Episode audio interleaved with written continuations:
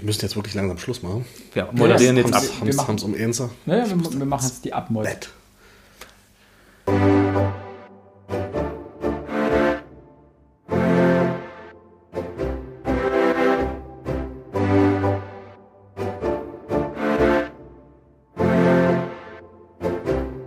Und damit ein herzliches Hallo. Wir begrüßen euch zu einer weiteren Bonusfolge von Freunde Spitz. Wir, das sind Max, Alex und äh, ich, Philipp.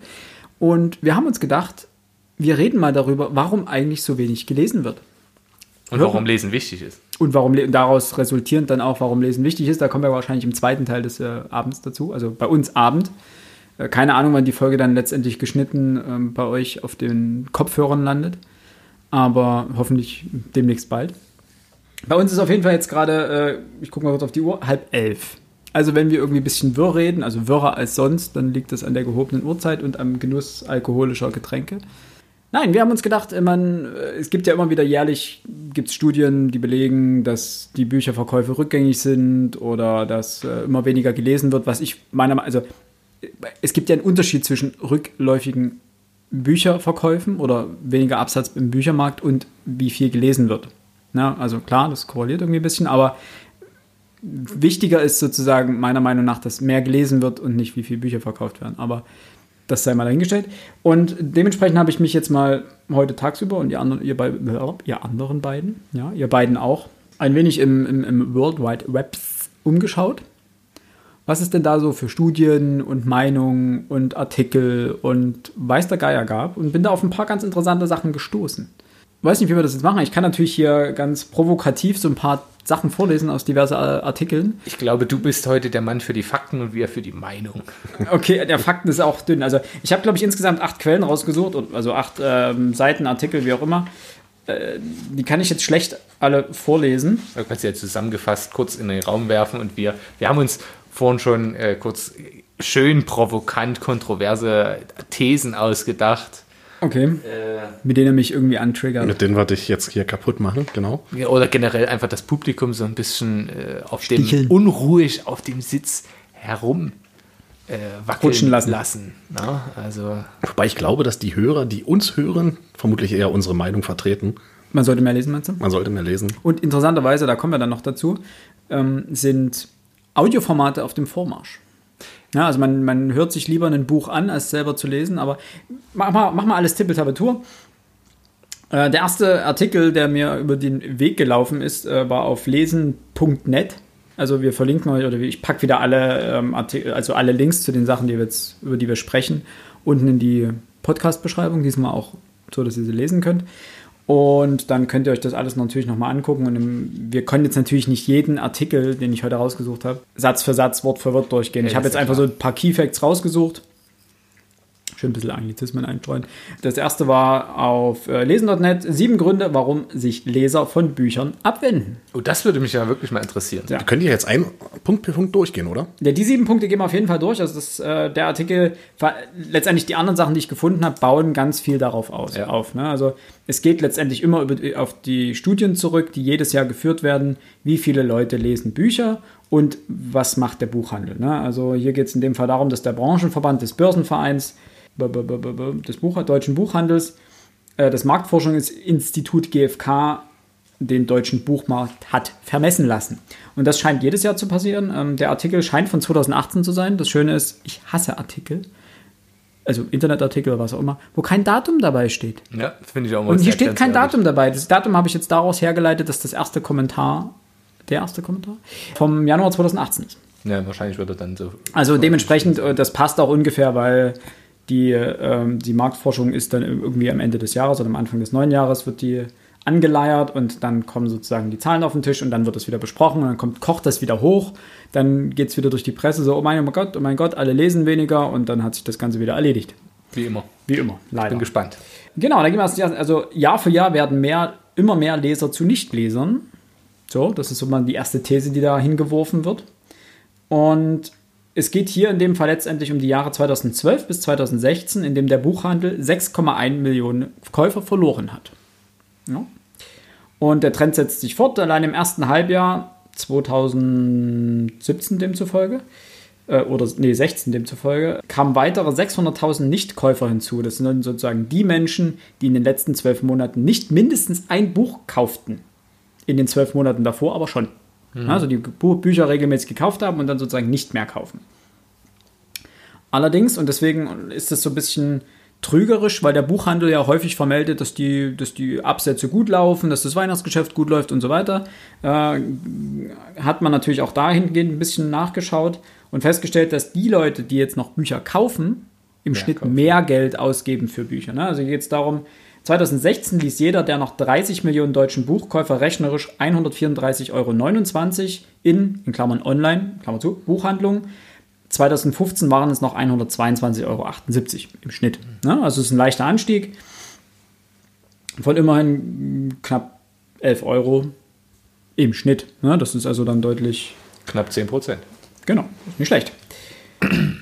Aber, und das muss man dazu sagen, dass jetzt mein Faden weg ist. Aber, und deswegen kommen wir jetzt nämlich zu diesen sieben Punkten, die auf lesen.net angeführt werden, warum denn weniger gelesen wird. Und äh, darüber kann man dann kontrovers Da diskutieren. muss ich natürlich noch mal einhaken. Mal. Einfach rein, rein äh, technisch. Ähm, das ging jetzt um Buchverkäufe. Das ging Man kann ja auch lesen im Videotext, man kann lesen in der Zeitung, in der Zeitschrift. Dazu kommen wir später Ja. noch, ja. Behandelt jetzt der Artikel Sachen, warum die Buchverkäufe oder warum es weniger Buchkäufer gibt oder warum es weniger Und ich glaube, diese Leser generell gibt. die haben Ähm, davon abge äh, sind davon ausgegangen, weniger Buchverkäufe bedeutet gleichzeitig auch weniger Leser. Äh, Okay. Jein, nicht ganz. Also ähm, deswegen habe ich mehrere Sachen rausgesucht. Äh, die, die Augsburger Allgemeine, meine zweite Quelle, hat die gleiche Studie als Grundlage genommen und ist noch auf ein paar andere Punkte eingegangen. Da Okay. kommen wir dann später noch zu. Ich würde jetzt erstmal die. Genau, an. Wir, wir nehmen jetzt die, also der, der Lesen.net-Artikel ist der erste, den man fast immer findet, wenn man jetzt äh, nachsucht, warum wird weniger gelesen. Okay. Und diese sieben Gründe sind halt recht populär und deswegen finde ich das einen guten Aufhänger. Und dann kommen wir sozusagen zu den anderen, was diese anderen Sachen dazu sagen. Und ganz zum Schluss habe ich noch ein wunderbares äh, Statement von Dennis Scheck. Dennis Scheck äh, zum Thema Warum lese ich? Nee, weshalb sollen wir noch lesen? Entschuldigung, so heißt es genau. Ein Gastbeitrag in der HAZ. Hannoversche Allgemeine Zeitung ist das, glaube Ich ich. glaube ja. Genau. So, jetzt zu den sieben Punkten. Punkt Nummer eins, warum weniger gelesen wird. Zeitknappheit durch wachsendes Angebot von Freizeitaktivitäten. Gehen wir alle durch oder wollen wir kurz hier? Mach erst mal Mach alle. erst mal, ne? Zweitens, Aufmerksamkeitsdefizit durch Information Overload. Schön wäre natürlich gewesen, hätten sie hier kurz einen Satz zu jedem Punkt geschrieben, was sie, ne, wo sie hinwollen damit. Äh, Oder einfach noch kurzes Statement. Drittens, Abhängigkeit von digitalen Medien. Viertens, meiner Meinung nach ein wichtiger Punkt, beziehungsweise ein Punkt, der erschreckenderweise immer wieder kommt. Verlust der Konzentrationsfähigkeit. Fünftens, wachsende Bedeutung von Videostreaming. Sechstens, gesellschaftliche Rolle des Bücherlesens wird schwächer. Und siebtens, die digitale, in Klammern Arbeits, Klammer zu, Welt ist immer kürzer getaktet und setzt im wachsenden Maße, nicht Maßstab, in wachsendem Maße die Bereitschaft zum Multitasking voraus. So. Und die ganze, äh, das Ganze wird zusammengefasst. Haben viele Menschen immer weniger Zeit, immer weniger Muße und damit im Endeffekt auch immer weniger Motivation dazu, sich auf lange zusammenhängende Texte einzulassen. Und gesellschaftlich auch nicht notwendig, weil im Büro und auf Partys eher über die neueste HBO-Serie gesprochen wird, als über aktuelle Spiegel-Bestseller. Das war jetzt das Statement von, äh, auf dem, von dem Artikel. Ja. Leider konnte ich da keinen Autor ausmachen, wie auch kein Jahr, keine Jahreszahl. Genau, so sieht's aus. Das äh, gebe ich zur Diskussion. Also, wir können ja von oben anfangen. Zeitknappheit durch wachsendes Angebot von, äh, an Freizeitaktivitäten. Finde ich interessant. Sie kommen auch dort nochmal dazu, dass es eher an den persönlichen Prioritäten liegt. Denn Menschen hatten noch nie so viel Freizeit wie jetzt. Oder wie in den letzten Jahren sozusagen. Ähm, das geht also eher darum, dass man die Prioritäten anders legt, scheinbar. Ich glaube, du kannst von den Sachen, die hier stehen, Zeitknappheit, dann Videostreaming, digitale Sucht, Aufmerksamkeit, das kannst du ja alles fast zusammenfassen. Ja, das ist letztendlich Einfach ein der digitale Wandel, Ja. so, der zusammenkommt. Bildschirmmedien im Allgemeinen fesseln natürlich immer mehr und benutzen und ziehen, also Smartphone-Gebrauch etc. Wir kommen ja da noch dazu, es gibt einen sogenannten äh, Freizeitmonitor. Genau, machen wir, machen wir Machen wir aber dann. gleich. Es ist einfach eine Priorisierungsfrage aus meiner Sicht. Ähm, Das, das denke ich mal, ist der, der, der, der wichtigste Punkt überhaupt, dass die gesellschaftliche Rolle des Lesens einfach abnimmt. Wenn du guckst, dass gleichzeitig, wie du schon sagtest, die digitalen Medien, ähm, der Gebrauch von digitalen Medien immer weiter steigt. Irgendwo hatte ich gelesen, dass amerikanische Jugendliche, glaube ich, waren es, bis zu 40 Stunden in der Woche Videospiele spielen. Das ist der, der Artikel auf, in Epoch Times, ne? Genau das, das ist ein Vollzeitjob, sagt er. Ja. Den Jugendlichen nur Sie. zum. Äh, Jean Twench heißt die, glaube ich, ist Professorin für Psychologie an der San Diego State University. Genau, genau, der war's. Das ist krass. Und das, das ist schon heftig. Ähm, und da ist, das ist eine Prioritätensetzung. Ja, Ganz klar, ja. Lese ich oder mache ich digitale Medien und deswegen auch dieses, dieses wachsende Angebot an Freizeitaktivitäten. Also das gibt's natürlich, aber wenn du schaust, wie viel die Leute letztlich auf einzelne dieser Aktivitäten Zeit verwenden, dann ist es nach wie vor immer noch das Fernsehen, das, das Streaming beziehungsweise das Spielen. Was, in, was, was, ich ganz, ja, was ich ganz interessant dabei finde, ist, Bildschirmmedien machen eher auf sich aufmerksam, als es das ein Buch tut. Von sich aus schon. Ne? Diese, die, letztendlich Bildschirmmedien verleiten, verleiten zur Passivität. Bleiben, wenn wir jetzt erstmal beim Videostreaming und Fernsehen bleiben, Computerspiele mal außen vor gelassen, da muss man ja in gewisser Weise aktiv werden. Aber ansonsten ist es sehr einfach, sich hinzusetzen, auf den Knopf zu drücken und berieseln zu lassen. Ja. Ja, also mal gut, meine Freundin würde mir jetzt widersprechen, weil wenn wir uns abends aufs Sofa setzen und sagen, gut, guck mal einen Film, was wollen wir schauen, verbringe ich ungefähr die ersten anderthalb Stunden damit, äh, sämtliche Filme zu, durchzuscrollen und äh, Trailer anzuschauen, um mich zu entscheiden, was ich, worauf ich gerade Lust habe. Also so passiv ist es am Anfang auch nicht. Gut, Aber man, egal. Man könnte uns jetzt widersprechen und sagen, okay, Buchlesen ist auch passiv. Äh, Ja, aber ich- es kommt ja auf die Perspektive an. Ja. Wenn wir jetzt als jemand, der viel liest oder die viel lesen, sagen, ja, das, da ist ja viel Aktives, du baust eine Welt auf und denkst dich da rein, ist alles richtig, aber ein Schüler würde jetzt sagen, ja, der sitzt ja bloß rum und guckst dir irgendwelche Buchstaben an. Ja. Könnte ich auch nachvollziehen. Ah, du musst dich konzentrieren die Zeit. Genau, und das ist äh, der, der Unterschied. Ich muss ja selber sagen, ich war, hatte auch die Zeit, wo ich äh, viel gespielt habe. Ich habe auch ein Smartphone und ich habe auch äh, die Facebook, äh, Instagram, was weiß ich was für Apps. Ich benutze die auch, aber man muss ja ehrlich sagen, äh, also ich kann halt immer noch nicht nachvollziehen, wie man sich stundenlang ähm, Fotos anschauen kann, ohne, also das hat ja keinen Mehrwert. Also selbst Sprichst du das auf ich- Instagram an oder was? zum Beispiel Instagram, aber selbst wenn ich halt Facebook benutze und wirklich lange auf Facebook bin, dann lese ich dort halt Artikel von irgendwelchen Zeitungen. So, also, weil jetzt vom, vom ich, ich, also das, das erschließt sich mir nicht. Natürlich kann ich das mit dem Spielen nachvollziehen, wenn man sich das anguckt, wie, wie viel und wie jung die Leute jetzt schon sind, die Fortnite oder Minecraft oder sowas spielen. Und dass das natürlich sehr zeitaufwendig ist und natürlich eher süchtig macht, als vielleicht das, als, das, das Buch das schafft. Obgleich natürlich jeder von uns wahrscheinlich den Moment hatte, wo er einfach nicht aufhören konnte und wissen wollte, wie die Geschichte weitergeht. Aber diese Passivität ist natürlich die eine Sache. Und was aus meiner Sicht hier völlig abhanden kommt und was ich noch angefügt hätte, ist, Kinder von Nichtlesern werden auch Nichtleser. Ja. Und das ist so ein, Vermut, also ist, ist sehr Der, wahrscheinlich. der Zusammenhang ist da. ich, ich denke schon, dass da eine Kausalität da ist. Und da, damit kann man generell, also ich würde das gleich auf die ganze Bildung weiter, verfü- äh, weiter aufziehen. Deutschland hat die größte Schere zwischen, also wo, wo die soziale Herkunft den größten Unterschied für deine, für deine weitere schulische, für deinen schulischen Werdegang macht. Ist das so? Ja, in Europa zumindest. Okay. Ähm, bei uns geht die Schere auch immer weiter auseinander und Ja, wir kämpfen in Pisa am härtesten dagegen, aber es passiert halt nichts. Mhm. Und das Problem ist, dass es beim Lesen genau das Gleiche ist. Ja, wenn die Eltern nie lesen und dir nie vorgelesen haben, welchen Grund hast du, das dann zu tun? Und das pflanzt sich ja dann fort. Ne? Es Aus, pflanzt sich immer weiter fort und wenn wir dann hören, die Nichtleser nehmen immer weiter zu, die werden das dann nicht weiter vererben, dieses Kulturgut des Lesens. Was ich natürlich nachvollziehen kann, ist Zeitknappheit und im Sinne von, es gibt genug Leute, die zwei Jobs haben, weil sie von einem alleine nicht leben können. Es gibt Menschen, die einen so intellektuell anspruchsvollen Job haben, wo sie einfach nach acht Stunden Arbeit sagen, oder neun Stunden, wie auch immer, wie lange man jeweils arbeitet, wenn ich mich jetzt noch mit irgendwas Geistigem auseinandersetze, platzt mir die Rübe.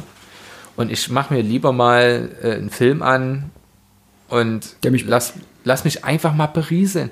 Und das ist völlig legitim. Natürlich. Also Ja, es geht ja auch nicht darum, dass man jetzt jeden Tag, also dass man pro Woche ein 400-seitiges Buch lesen muss. Nee, ja, genau. Also, natürlich Aber- darf man sich auch mal, es soll jetzt auch kein Plädoyer dafür sein, schmeißt Bildschirmmedien weg und so weiter. Auf gar keinen Fall. Also darum, darum geht es jetzt auch gar nicht. Da geht, hat der, der Geschäftsführer, ist er, glaube ich, des Börsenvereins für des Buch, äh, deutschen Buchhandels gesagt, äh, was wir nicht wollen, ist eine Konfrontation mit den modernen Medien.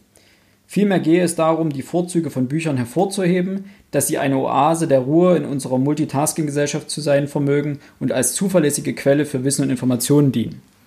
Hat er recht, prinzipiell? Also das stammt jetzt aus der Augsburger Allgemeinen Zeitung und da wurde ganz unten drunter, der, der letzte Satz war eigentlich interessant, der dort geschrieben stand.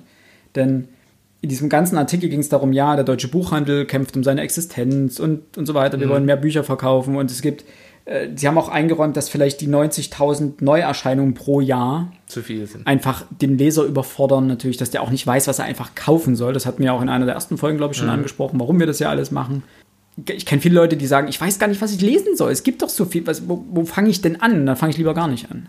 Und, aber der letzte Sach ist, Satz ist eigentlich ganz interessant, denn mm, da geht es um den Kern des Buches, nämlich die Rolle als gesellschaftliches Reflexionsmedium droht bei all den Rettungsversuchen, in Klammern, mein Zitat, das des Buches als äh, aus dem Blick zu geraten. Hier geht es ganz klar, also bei dieser Beschäftigung mit dem, mit dem äh, Börsenverein des deutschen Buchhandels geht es ganz klar um Geld, nämlich in Form von Absatz von Büchern.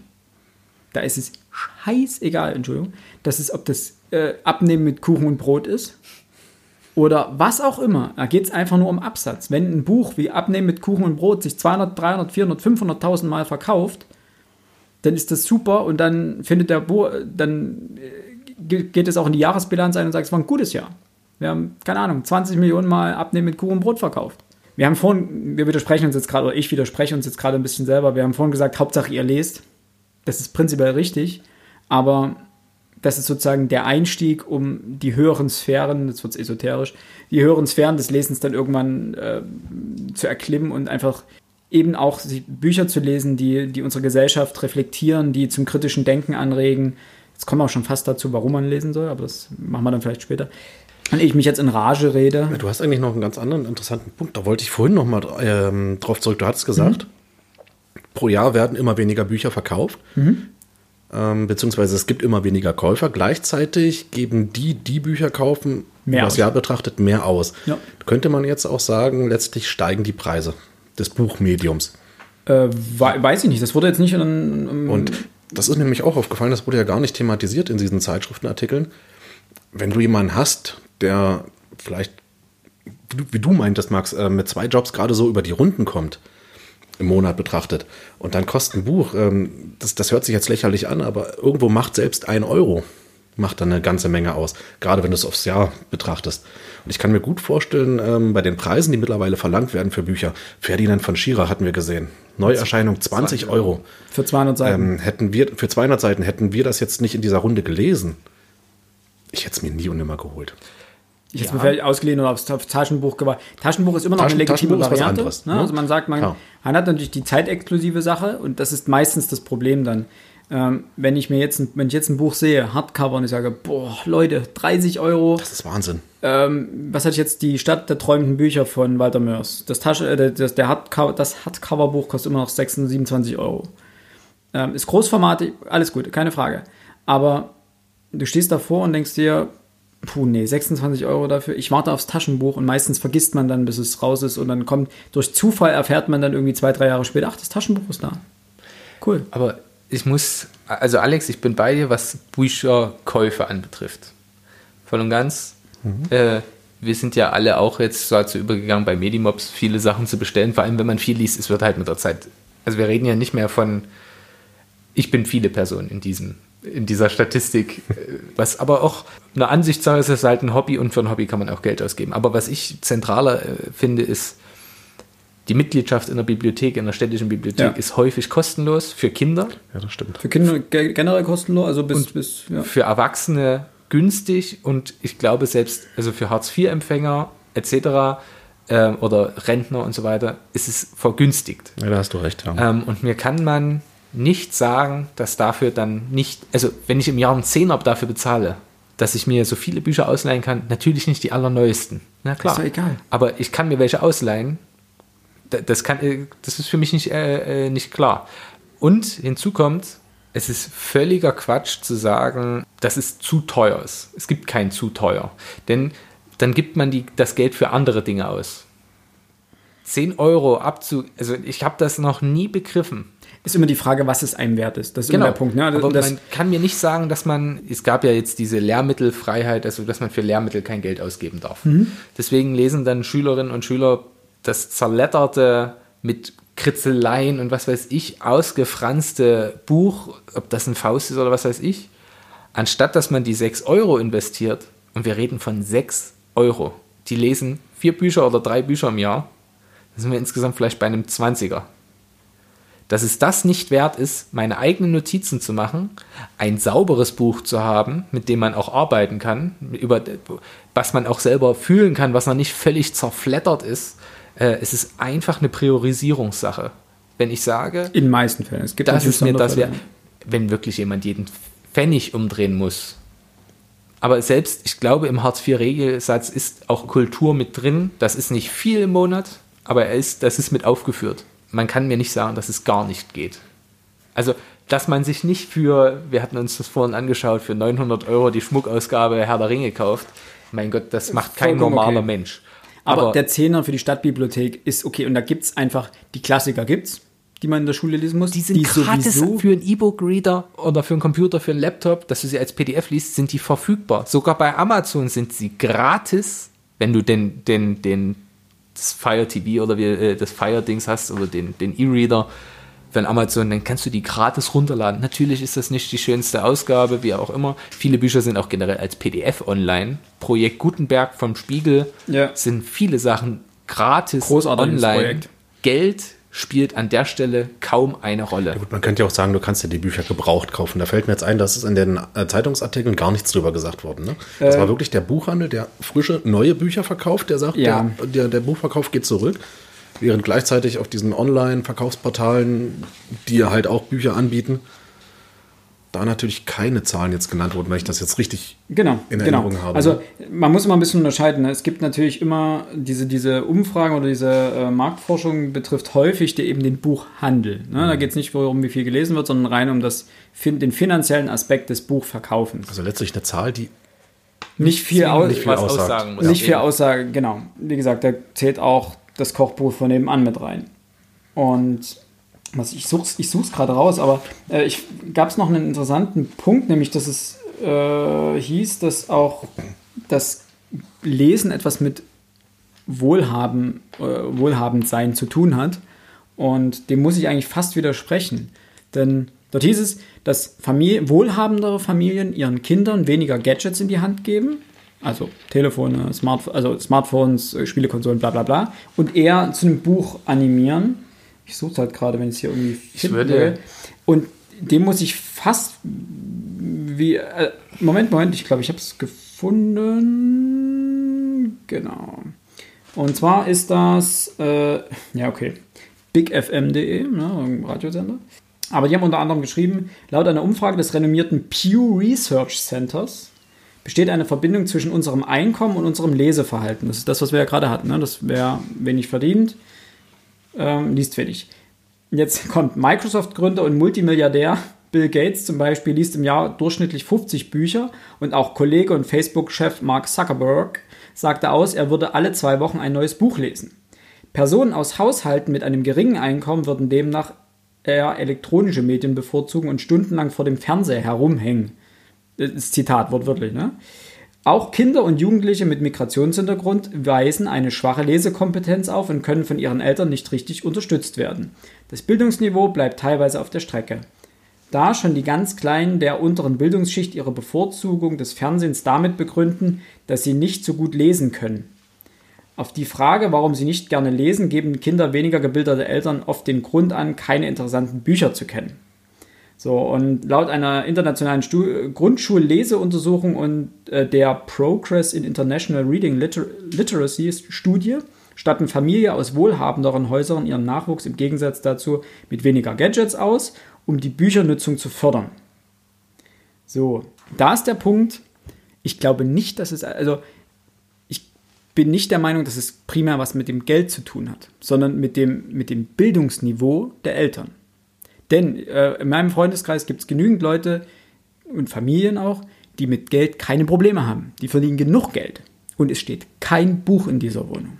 Oder in deren Wohnung. Ja? Und auch die Kinder, auch die kleinen Kinder bekommen, klar, Bilderbücher, so das klassische Paule geht zum Arzt oder Hansi im Sandkasten oder sowas. So die ganz klassischen, wir lernen mal Worte und Farben und so mhm. weiter. Ne?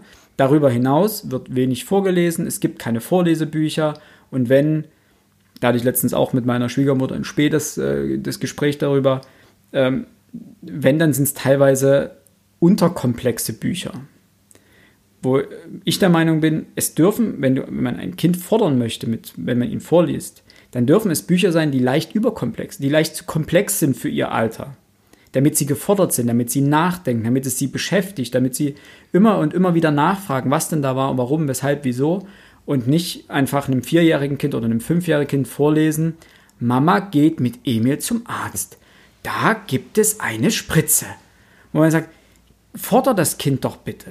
Natürlich muss man dem kein Faust vorlesen. Keine das Frage, das ist, das, ist eine Überspitzung. Aber man darf Ottfried Preußler finde ich super zum Beispiel da. das kann man mit einem vierjährigen Kind oder einem dreijährigen Kind kann das anfangen vorzulesen. Das wird nicht die Bohne verstehen am Anfang. So ein paar kleine Gespenst zum Beispiel, irgend sowas. Ähm, wird nicht die Bohne verstehen am Anfang. Aber so Grundzüge und dann liest man es wieder vor und wieder vor und erstens lernen die Kinder auch sich über einen längeren Zeitraum zu konzentrieren. Es sind nicht ein Wort Haupt, also es sind nicht Hauptsätze und nur ein Satz pro Seite, sondern es sind einfach mal 5, 6, 7 Minuten vorlesen. Und die Kinder müssen sich konzentrieren. Und dann werden es irgendwann 8, 9, 10 Minuten. Und dann wird es jeden Abend. Und dann liest man mal eine halbe Stunde vor. Und die Kinder konzentrieren sich auf die, auf die Geschichte und bleiben auch dran. Und dementsprechend glaube ich nicht, dass es zwangsläufig am Geld liegt, sondern einfach da die Bereitschaft der Eltern, es funktioniert nicht, dass man dem Kind ein Buch in die Hand drückt und sagt, hier liest, du musst, äh, du musst dich bilden, du musst ein Buch lesen sondern es fängt damit an, dass Eltern im jungen Jahren des Kindes sozusagen anfangen vorzulesen und viel vorzulesen und damit sozusagen das vorzuleben. Denn Kinder ja, machen das ganz, Fundament zu bauen. Ja, Kinder machen ganz viel über Nachahmung. Sie gucken sich das ab, was ihre Eltern machen. Und wenn ihre Eltern nur am Smartphone hängen, dann denken sie, das ist was Cooles, das muss ich haben, das will ich haben und nur damit darum dreht sich meine Welt, denn darum dreht sich auch die Welt meiner Eltern. Wenn den Kindern gezeigt wird, hier gibt es ein neues Buch und Papa hat schon wieder ein neues Buch und Mama hat schon wieder ein neues Buch und es wird jeden Abend vorgelesen und so weiter, dann kommt auch von, von selber die Frage und nach dem Motto, können wir wieder vorlesen, können wir das vorlesen, können wir das vorlesen, kannst du mir mal das vorlesen oder dies oder jenes. Und dann ist da auch dieses Interesse da und dann hat man das Kind gecatcht und dann wird es auch irgendwann selber lesen, weil es merkt, in diesen Büchern stecken so viele Welten, die es zu entdecken gibt. Und es ist einfach spannend und es ist auch eine gewisse Weltflucht natürlich vom Alltag. Und damit ist mein Monolog beendet. so, halbe Stunde geredet. Entschuldigung. Das musste ich loswerden. Es gibt noch so viel mehr. Da muss ich mir erstmal selber Gedanken drüber machen. Ich weiß jetzt gar nicht, was ich drauf also Ich habe jetzt schon die ganze Zeit äh, Geil geschlafen. Nein, natürlich nicht. Ähm, ich bin natürlich der gleichen, gleichen Überzeugung. Es hat mit Geld nicht primär was zu tun, sondern mit dem Bildungsniveau.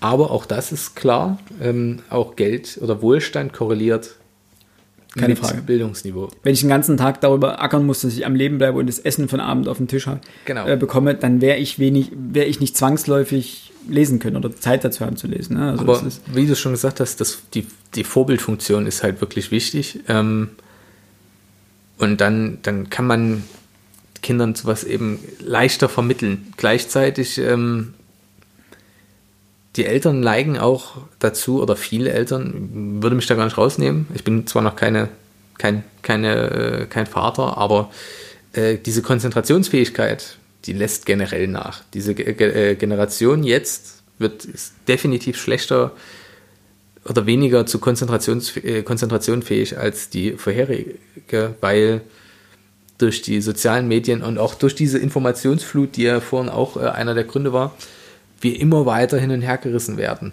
zwischen verschiedenen Sachen und was kann man überhaupt noch glauben, was ist jetzt Fake News und so weiter und auch durch Verknappung von Informationen. Ne? Twitter ist ein genau. gutes Beispiel zum Beispiel. Ähm, die Verknappung von viel Information auf möglichst wenig Zeichen führt aber auch dazu, dass man sich nur noch für zwei Zeilen konzentrieren muss. Hinzu zum Beispiel. Kommt, diese, diese Eilmeldungskultur, die jetzt Einzug gehalten hat. Eine Eilmeldung wie Notre Dame brennt, ist eine Eilmeldung. Müsst ihr nachschauen, was die Zeit und der Spiegel teilweise als Eilmeldung raushaut, wo ich sage, das interessiert keinen Menschen. Und selbst wenn es das tut, dann ist es keine Eilmeldung. Und ähm, was viel mehr, und da muss ich mir und natürlich auch äh, zukünftigen Kolleginnen und Kollegen äh, den Vorwurf machen, wir stellen viel zu wenig heraus, dass Informationen eben nicht nur in einer Kurzgeschichte stecken oder in einem Artikel oder in einem kurzen Beitrag, sondern ein Thema wie kurz, wie was ich vor uns gezeigt hatte, äh, Populismus, handelst du eben nicht mit zwei Seiten ab, wo du dich oberflächlich mit irgendwas beschäftigst, sondern detaillierte Analysen erfordern Raum, auf dem sie niedergeschrieben sind und wo sie sich auch entfalten können. Das schaffst du nicht mit einem kurzen Text, sondern eben mit einem Buch, das gerne auch mal knapp 200 Seiten lang ist, wo es nur um dieses Thema geht. Das sagt ja keiner, dass man das am Stück durchlesen muss. Das ist auch faktisch unmöglich, schlicht und ergreifend, weil die Konzentration irgendwann abhanden kommt, was aber auch völlig normal ist. Was da ist jetzt das Problem, ähm, Bücher können einfach nicht tagesaktuell sein. Müssen sie ja müssen nicht. sie Und da nicht. haben wir wieder das, das Problem mit, mit, mit dem Geld. Ich würde da nochmal vielleicht doch drauf zurückkommen wollen, ähm, weil du sagtest, ähm, wie, sagtest du hier diese, diese Headlines, die ne, Hm, Die Eilmeldung. Einmal- Eilmeldungen etc. Ähm, und diese kurzen Texte, man kann sich da eben nicht irgendwo tief einarbeiten. Man kann jetzt mal ein bisschen übertreiben, Tagespolitik meinetwegen. Äh, habt ihr mal geguckt, was eine FAZ kostet? Und du müsstest darüber hinaus vielleicht noch die Zeit lesen, dann noch ein Wochenmagazin wie den Spiegel etc. Nur um irgendwie tagesaktuell mitreden zu können. Das kann keine Literatur leisten. Lesen ist ja jetzt nicht nur Bücher, ist ja auch Zeitung. Ähm, und da ist der Geldfaktor wieder ganz stark drin. Ja, Ja, gut, es gibt natürlich viele Online-Angebote. Interessanterweise haben jetzt viele Zeit, also Zeit Plus, ich weiß nicht, was bei denen auch Plus heißt, äh, FATS Plus, also diese ganzen Bezahl Paywalls sozusagen. Zahlschranken.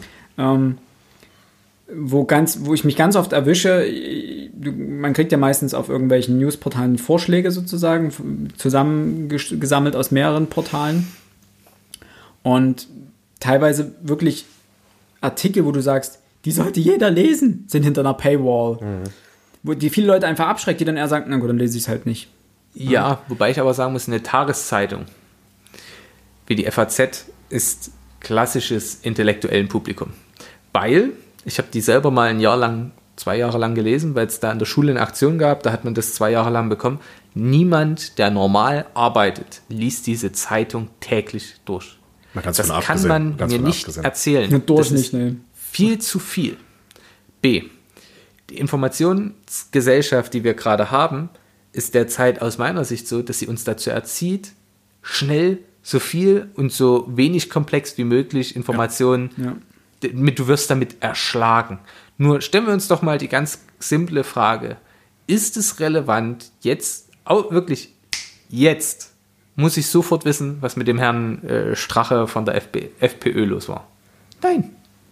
Ist es gerade jetzt relevant, was jetzt, genau in dem Moment, in, im Iran, da war eine riesengroße Überschwemmung, das habe ich in einem Ding gesehen. Das muss ich doch nicht jetzt wissen. Und ich muss auch nicht jetzt eine Entscheidung kennen. Ich kann doch auch drei Tage warten und mir dann die fundierte Gesamt, den Gesamtüberblick und auch vielleicht eine fundierte Analyse kom komprimiert zwar, aber eben detailliert zusammengefasst durchzulesen, als dass ich nur so, da ist ein Auto explodiert. Und schon geht, gehen die Gedanken los. Da kommt die nächste Eilmeldung. Vielleicht war es der, vielleicht waren es die. Ich bin großer Fan des Cicero, die, von, der, von der Zeitschrift, die posteten heute zu der Strache-Geschichte, ja, vielleicht war es der Mossad. Völlig ohne, einfach, Einfach, aus, einfach reingeworfen. einfach mal reingeworfen, wo ich sage, das könnt ihr nicht machen. Das ist völliger Quatsch und ich habe mir das auch nicht durchgelesen, weil ich mir einfach ganz einfach sage, okay, wir wissen alle nichts. Und an, anstatt einfach zu warten und zu gucken, okay, Informationen zu validieren, Genau. zusammenzutragen und so weiter Äh, und dann sich ein Bild zu, zu machen. Ja, aber das ist nicht mehr unsere Kultur. Nee, ne? eben, das ist ja das Problem, das ist ja- ja, das ist- richtig. Und äh, da muss ich ganz persönlich, weil ich Zeitleser seitdem ich 18 bin, bin und äh, ab diesem Tag, als ich 18 wurde, habe ich das Abo abgeschlossen, als ich das durfte, weil meine Eltern mir das damals nicht erlaubt hatten, weil Abo böse. Im Zeitmagazin und selbst in der Zeit selber hat man häufig Reportagen von Themen, du wusstest nicht, dass sie dich vielleicht mal interessieren könnten. Die sind nicht tagespolitisch aktuell. Da reist man eben mal durch Ostdeutschland und guckt sich gewisse Sachen an, wie wird hier aufgebaut, wie, wie, ist, wie geht mein Jugendtreff, wie wird damit umgegangen und so weiter. Von denen du aber viel mehr mitnehmen kannst, als von so einer blöden Schlagzeile, die am Ende, die ändert nichts. Und im Grunde genommen, jedwede Außenpolitik, die über deine Stadt, dein Land, dein Kontinent, die, das, es hat doch gar keinen Einfluss auf unser Leben. Aber permanent suggeriert uns die Medienlandschaft, dass es alles verändert. Aber es verändert nichts. Und wir werden völlig stumpf. Dieser Terroranschlag in Christchurch in Neuseeland, tragisch, tut mir leid, wirklich, aber er verändert gar nichts. Wir werden völlig abgehärtet gegen, gegen, gegenüber menschlichem Elend, weil wir diese Bilder jeden Tag sehen. Ja, man wird einfach zugebombt damit Genau, und, ne? aber es ändert ja nichts. Und genau dieser Sache können Bücher und aber auch gute Zeitschriften und Zeitungen Vorschub leisten, indem sie sich wirklich konzentrieren, etwas aus, also wirklich ausarbeiten und nicht nur dahinschludern, weil es schnell gehen musste. Äh, aus, das ist einer der wenigen Gründe, die ich immer viel, äh, diesen Zeitungen, vor allem deren Online-Portalen vorwerfe, dass sie schnell sein wollen. Aber sie genau müssen. diese, die, sie müssen in dieser Zeit, aber da kommt diese, der Punkt der Erziehung wieder durch. Man kann die Menschen auch dazu erziehen, dass sie wieder mehr auf fundierte Sachen abfahren ja. und weniger auf ähm, Klatschmedien. Ich muss es aber jetzt mal zurückkommen, denn ähm, wir müssen dazu sagen, dass, oder ich muss dazu sagen, dass das Lesen von Büchern separat behandelt wird zum Lesen von Zeitungen. Sowohl in diesem äh, Freizeitmonitor, zu dem wir dann nochmal kommen und zu diesen ganzen Aufführungen, sondern es geht ja wirklich uns dediziert um Buchlesen, nicht um Zeitschriftenlesen. Ähm, deswegen, sonst schweife ich nämlich jetzt hier ab. Mir ja, gibt es eben in die, in die politische Ecke und warum Einmeldung ja. und so weiter. Ähm, darum soll es eigentlich jetzt gar nicht direkt gehen. Deswegen würde ich uns gerne wieder zurück aufs Buch lenken. Ich bitte um Vergebung. Nein, nein das ist ja wichtig, dass wir das auch äh, besprechen. Ich finde es ganz interessant, dass die Buchindustrie natürlich versucht, auch alternative Formate einzuführen. Irgendwelche Buch-Apps, Vorlese-Apps, irgendwelche Enhanced E-Books, wo man was auch immer tun kann. Und dass die Formate fast alle gescheitert sind. Und dass die einzig großen Wachstumsfelder letztendlich E-Books und Hörbücher waren. Bei E-Books, ich, E-Books, ich glaube, das bleibt auch immer gleich, der Prozentsatz. Ja, ne? Also wirklich, wirklich wachsen tun die auch nicht. Da war ich echt überrascht, dass der, Moment, ich habe es irgendwo stehen, der Anteil der E-Books am Gesamtumsatz, also Stand 2000, März 2018, ne? also es kann sich schon wieder ein bisschen geändert haben, aber großartig im letzten Jahr ist es eigentlich relativ stabil geblieben. Der Gesamtumsatz liegt seit Jahren konstant niedrig bei etwa 5%. Hätte ich gedacht, sind wesentlich mehr, weil so die Hälfte der Leute, die im Bekanntenkreis irgendwie lesen, ja, ich habe jetzt meinen E-Book-Reader, damit lese ich die ganze Zeit. Da ich so, okay, gut, krass ich kann es mir nur so erklären, dass die, also so ging es mir, ich lese nicht E-Book, möchte ich, ich gar nicht, also mir fehlt dieses haptische. Ja, mir auch. Ich muss irgendwo Gewicht in der Hand haben, ein Buch, ich muss es aufschlagen können, ich muss es riechen können, ich muss es hören können. Ja, aber so ist es. Ja, das, gehört dazu. Das gehört dazu, am Buch schnuppern. Ähm, ein ganz neues Buch. Oder E-Book. Hm, nee. Ich habe tatsächlich zum 18. Geburtstag von meinen Freunden, die haben alle zusammengelegt, das fand ich super lieb und haben mir so einen Amazon E-Reader geschenkt. Ich habe das auch nie benutzt. Ich habe ihn tatsächlich benutzt, auch äh, am Anfang verhältnismäßig viel. Aber wie ihr schon selber sagtet, irgendwann fehlt dir was. Und, und das ist ein Gefühl, damit kann ich nicht umgehen. Mich selbst zu verorten im Buch. Klar, da hast du unten so eine kleine Fortschrittsanzeige. Ja, ja. Die ist so unbefriedigend. Ja. Es ist viel befriedigender, wenn ich in den Brown in der Hand habe, das Lesezeichen sehe oder das, das, das, das, kleine Lesebändchen, mhm. das dran ist, wo ich dann sehe, boah, schon fast der Hälfte. Von den 1000 ja, Seiten 500 weg. Ja. Und du, du, du kannst aber auch, wenn du auch alleine die Hälften anzufassen und dann zu merken, oh, die ist aber jetzt wenig geworden und die ist aber viel geworden, was, was ich schon geschafft habe. Ja. Das, das sorgt für viel mehr Verarbeitung. Für ja. Menschen, die sehr viel lesen, die sehr viel beruflich lesen, die viel unterwegs lesen. Das ist ein großer immer Punkt, sagen, nehmt den E-Reader, warum nicht? Aber andersrum sage ich mir, ist ist mir lieber, dass ich mit zwei Büchern in den Urlaub fahre, die ich dann auch wirklich lese, als dass ich mir per E-Reader 600 Bücher auflade und dann das klassische Netflix-Problem der Zuvielitis erleide, hm. nämlich, hm, was fange ich jetzt an?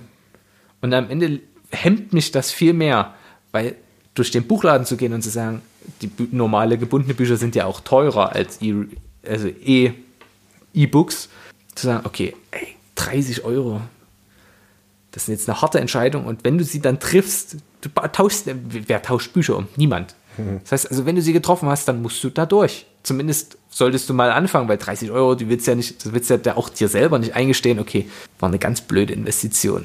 Und dann sagst du ja, okay, dann lese ich das jetzt. Also wie gesagt, E- E-Bücher schön und gut. Ich freue mich für jeden, dem das Spaß macht und digital äh, Sachen. Ich digitalisiere mir auch relativ viel, forschungstechnisch, aber jetzt für Genuss muss Haptik, immer Haptik. Und die Studien haben ja auch gezeigt, Menschen, die haptische Bücher lesen, können sich deren, de- dessen, den Inhalt des Buches viel, viel besser merken Weil sie es auch verorten können und so weiter. weil sie es verorten können. Hinzu kommt, und da bin ich ja großer Verfechter von, das hat man ja auch davor schon in den anderen Teilen gemerkt, wir machen uns ja alle Notizen. Und in äh, E-Book, da kannst du jetzt nicht so schnell mal kurz hier äh, mit dem Stift und einen Zettel rein und so weiter. Klar, du kannst wahrscheinlich bookmarken und was weiß ich, aber es ist alles nicht dasselbe. Allein schon der Punkt, es hat eine Batterie oder einen Akku und es kann ausgehen. Ich muss mir wieder Gedanken um ein weiteres Gerät machen, das ich laden muss. Und wenn ich irgendwo unterwegs bin oder dann sitzt im Flugzeug oder was weiß ich, und dann geht die Bude aus und du sitzt da und denkst dir, ich kann mein Buch nicht weiterlesen, Ja. weil die Batterie alle ist. Wie, wie, Ja gut, wie schizophren wahrscheinlich klingt das denn? Die, die halten ja ewig. Die halten, Dinger, ne? ja, keine, Fra keine Frage, aber einfach, also einfach diese Komponente, es kann passieren, dass es ausgeht, würde mich einfach übelst nerven. Ja, das ist das Gleiche bei, bei, bei so vielen Sachen, wie äh, E-Zigaretten. Ich kann gerade nicht rauchen. Mein Bluetooth-Kopfhörer? Ist leer. Bluetooth-Kopfhörer, auch da habe ich welche. Und ich kann dir gar nicht sagen, wie sehr mich das nervt, wenn ich telefonieren möchte im Auto. Ich nehme das ja als Freisprechanlage. Und denke mir, yeah, Mist, es ist leer. Können wir uns sparen. Und dann, ja, der Abfuck. Wie gesagt, alles, was man irgendwie dazu, das versuche ich zumindest, alles, was man haptisch, manuell anfassen kann und was nicht elektrizitätsabhängig ist. Klar, wenn es dunkel ist, ist es schlecht mit Lesen. Aber äh, wenn man die Möglichkeit hat, ich würde es immer empfehlen. Es macht viel mehr Spaß. Klar, der Raum für den Bücher einnehmen, ihr sitzt gerade hier und es ist ein großer Teil meines Zimmers, das damit tapeziert ist, aber mein Gott, es ist auch irgendwie schöner zu sagen, du, du hast eine neue Bekanntschaft, die kommt zu dir und sagt. Und du, man kann aus den Bücherregalen von Menschen so gut entscheiden, okay, ist das jetzt ein interessanter Mensch? Oder wirkt er erstmal interessant oder sagst du, oh Gott, der hat den kompletten, eh, gut, ich werde kurz politisch, ich bitte das zu vergeben, er hat einen kompletten, eigentlich die Verlagsreihe Kopfverlag und Ares Verlag und so weiter. Ist das jemand, mit dem ich gerne jetzt noch mich lange unterhalte oder müssen wir jetzt gleich ein paar Aluhüte basteln? Politischer Exkurs beendet. Man kann daran vieles ablesen. Wenn jemand nur einen E-Reader hat, niemand scrollt freiwillig durch die Bibliothek und sagt sich, Genau. oh krass, du hast Nietzsche auf deinem E-Reader gelesen. Hast du ihn gelesen? Oh, 4%. Na, das ist aber nicht so viel. genau. Moment, weil wir beim Thema Lesen macht sexy. ja. Ja, das ist richtig. Nein, gebe ich dir vollkommen recht. Ist, Ähm, ähm, also wie gesagt, Haptik ist für mich sehr relevant. Neukäufe, naja. Aber was mich ja immer interessiert, auch vor allem als werdender Lehrer, wie bringe ich Schüler dazu? Und da hat Alex, du hast das vorhin, äh, oder wir hatten da kurz drüber debattiert, man muss Kinder, so hart das klingt, auch mal zwingen. Gerade wenn es vom Elternhaus nicht geschieht. Genau, weil wir kennen das vielleicht alle. Niemand, also manche vielleicht schon, aber niemand macht gerne Ausdauersport. so. wenig, ja. Also Und es ist gemacht, einfach aber- auch viel angenehmer, auf der Couch zu chillen und sich eine Packung, was weiß ich was reinzuhauen, als Sport zu machen. Aber manchmal muss man sich halt auch zwingen. Und vor allem für Kinder, die nicht, mit damit äh, nicht, die nicht damit konfrontiert sind, ist es natürlich der Punkt, ich könnte jetzt auch am Handy sitzen und was anderes machen oder einfach nur ein bisschen dumm sülzen, mir was bei YouTube reinziehen. Oder ich zwinge die mal dazu und die lernen, vielleicht nicht beim ersten, vielleicht nicht beim zweiten, aber beim dritten Buch, die stehen ja irgendwie in einer, in einer die, die hängen ja irgendwie zusammen. Hier passt irgendwas. Das habe ich schon mal mitgekriegt. Hm. Und in dem Moment, in dem ich diese Fragen aufwerfe, erschaffe ich vielleicht auch erst Interesse. Aber wenn ich etwas nie probiert habe, der Geschmack, äh, der Appetit kommt beim Essen. Ja? Ja, natürlich. Aber da, da sehe ich die Verantwortung ein bisschen in, ähm, in der Bildungspolitik, beziehungsweise, jetzt muss man aufpassen, dass wir nicht abschweifen, aber auch in den Lehrplänen, dass die, man muss Schüler dort abholen, wo sie sind. Ihnen ein, ein Lesekonstrukt überzustülpen, wenn man sagt, das sind Klassiker, die liest du jetzt. Nein, okay, da, muss, da müssen wir jetzt sagen, also wir sind anders auf das Thema gekommen vorhin. Ja. Meine Mom ist ja selber Lehrerin, Ja. Deutschlehrerin, und sie hat halt gesagt, früher gab es viel mehr Raum für Deutsch als Fach. Und zwar so viel Raum, dass du dort auch einfach mal einmal in der Woche wirklich nur reine Lesestunde machen konntest. Das gibt's gar nicht mehr. Es gibt, Was- kriegst was das Buch solches- vorgeklatscht, sagst, genau. lies es zu Hause, hier wird nichts mehr Genau. passieren. Ja, das Vorlesen. in den seltensten Fällen, dass man es gemeinsam liest. Ja. Da hast du also vollkommen recht mit der Bildungspolitik. Das da. ja, ein- also einfach, ich finde, man muss, es ist schwer, jemandem was überzustülpen. Es ist immer, klar, wir machen es jetzt hier in, bei, bei unserer, unserer Runde so, dass wir sagen, hier, ich drücke dir jetzt das Buch auf, das liest du jetzt, friss oder stirb. Und wir machen das einfach, weil wir wissen, wir lesen gerne und wenn wir es gelesen haben, im Zweifel sagt man, ja gut, war jetzt nichts. Aber wenn du mit Lesen nicht viel zu tun hast und Bücher aufgedrückt bekommst, wo du sagst, ich verstehe noch nicht mal den Titel oder keine Ahnung, was, was Goethe mir jetzt damit sagen wollte. Faust, Spazier, was wollt ihr von mir? So, ähm, wo ich, also ich habe gemerkt, dass ich ein literarischer Spätzünder war, Ja. dass ich einfach Bücher, die ich zu einem gewissen Zeitpunkt lesen musste oder gelesen habe, oder eigentlich hauptsächlich lesen musste, ich hatte keinen Zugang dazu. Das be- beste Beispiel war Antigone, also die klassische. Ich habe sie logischerweise in der Schule gelesen, wie wir sie wahrscheinlich alle lesen mussten. Und ich habe dieses Stück, verdammt, ich, ich habe es ich hab's weder, ich fand es einfach nervig und sinnlos und bla. Und ich hatte in, der Uni ähm, wohl wahrscheinlich eins meiner besten Seminare, war ein Lektürekurs über die Antigone. Und wir haben dieses komplette Werk Satz für Satz ein ganzes Semester auseinandergenommen. Und es war, wie gesagt, vermutlich mein bestes Seminar, was ich je besucht habe. Und es war großartig. Ich habe dieses Werk, also ich habe wesentlich mehr verstanden in diesem Werk. Es hat Spaß gemacht. Ich habe Zusammenhänge begriffen, etc. Klar, wir haben auch mit, mit, äh, mit dem Original Griechisch gearbeitet und dem, dem, der deutschen Übersetzung, haben geschaut, wie was übersetzt wurde. Das ist, das ist in der Schule nicht gefordert, keine Frage. Aber ich hatte einen wesentlich besseren Zugang, aber das kam halt einfach viel, viel später. Und das ist ja auch okay. Das meinte ich aber mit, holt die Leute dort ab, wo sie sind. Das Natürlich kann man jetzt nicht sagen, wir lesen jetzt ähm, Twilight, äh, weil ihr dort gerade seid, sondern man muss natürlich auch Warum eigentlich nicht? Um was geht's denn? Um, um den, den, den Kindern das Lesen beizubringen, nicht beizubringen, näher zu bringen oder Nee, geht's ja nicht nur. Es irgendwie geht ja auch, Allgemeinbildung? Ja, Also es das, hat, um- das um- hatte mich damals auch so aufgeregt. Faust und dieser. Das Ihr ist wisst, aber- ich, ich mag deutsche Literatur nicht. ne? Das ist, und es oh, gibt. jetzt, jetzt, jetzt. ja, jetzt kommt, weiß nicht. Nein, So, das ähm, wird eine Zwei-Stunden-Folge. Wir werden jetzt äh, anderthalb Stunden Monolog von Maximilian hören. Nee, du hast nur Max, ne? Ohne Maximilian. Korrekt. Der Hass hat begonnen. Ich würde jetzt kurz rausgehen und komm La- ich Lass mal- Alex mal bitte noch seinen Punkt zu Ende ausführen. Ja, für, für meinen. Punkt zu Ende bringen. Jeder, der in der Schule irgendwie Faust lesen musste, der Schiller lesen musste, der Lessing lesen musste und wie sie alle heißen. Es tut mir leid, also damit könnt ihr mich bis heute jagen. Das geht nicht. Und wenn ich gucke, was ich jetzt im Nachhinein nach der Schule, während des Studiums angefangen habe zu lesen, da frage ich mich bei vielen Büchern, warum haben wir das denn nicht in der Schule durchgenommen? Warum hat man denn nicht irgendwo meinetwegen Geschichtsunterricht mit dem Deutschunterricht ähm, verbunden. Wenn ich überlege, diese, diese Kriegsliteratur, es war jetzt auch nicht jedem, jedem seins, aber wir haben bei uns in der Schule noch nicht mal im Westen nichts Neues gelesen. Remark, hm. Äh, Anna Segers, das siebte Kreuz. Das war auf freiwilliger Basis. Wir hatten da im Kurs, wir durften uns dort irgendwo ein Buch aussuchen und konnten es lesen und dann vorstellen. Ah, das, aber Faust musste ich lesen, beide Teile. Und das verstehe ich nicht, tut mir leid. Das möchte ich nicht. Also da könnte man viel, viel tun und es gibt grandiose Literatur, die eben nicht so alt, nicht, nicht, nicht so, ja, die nicht Faust ist.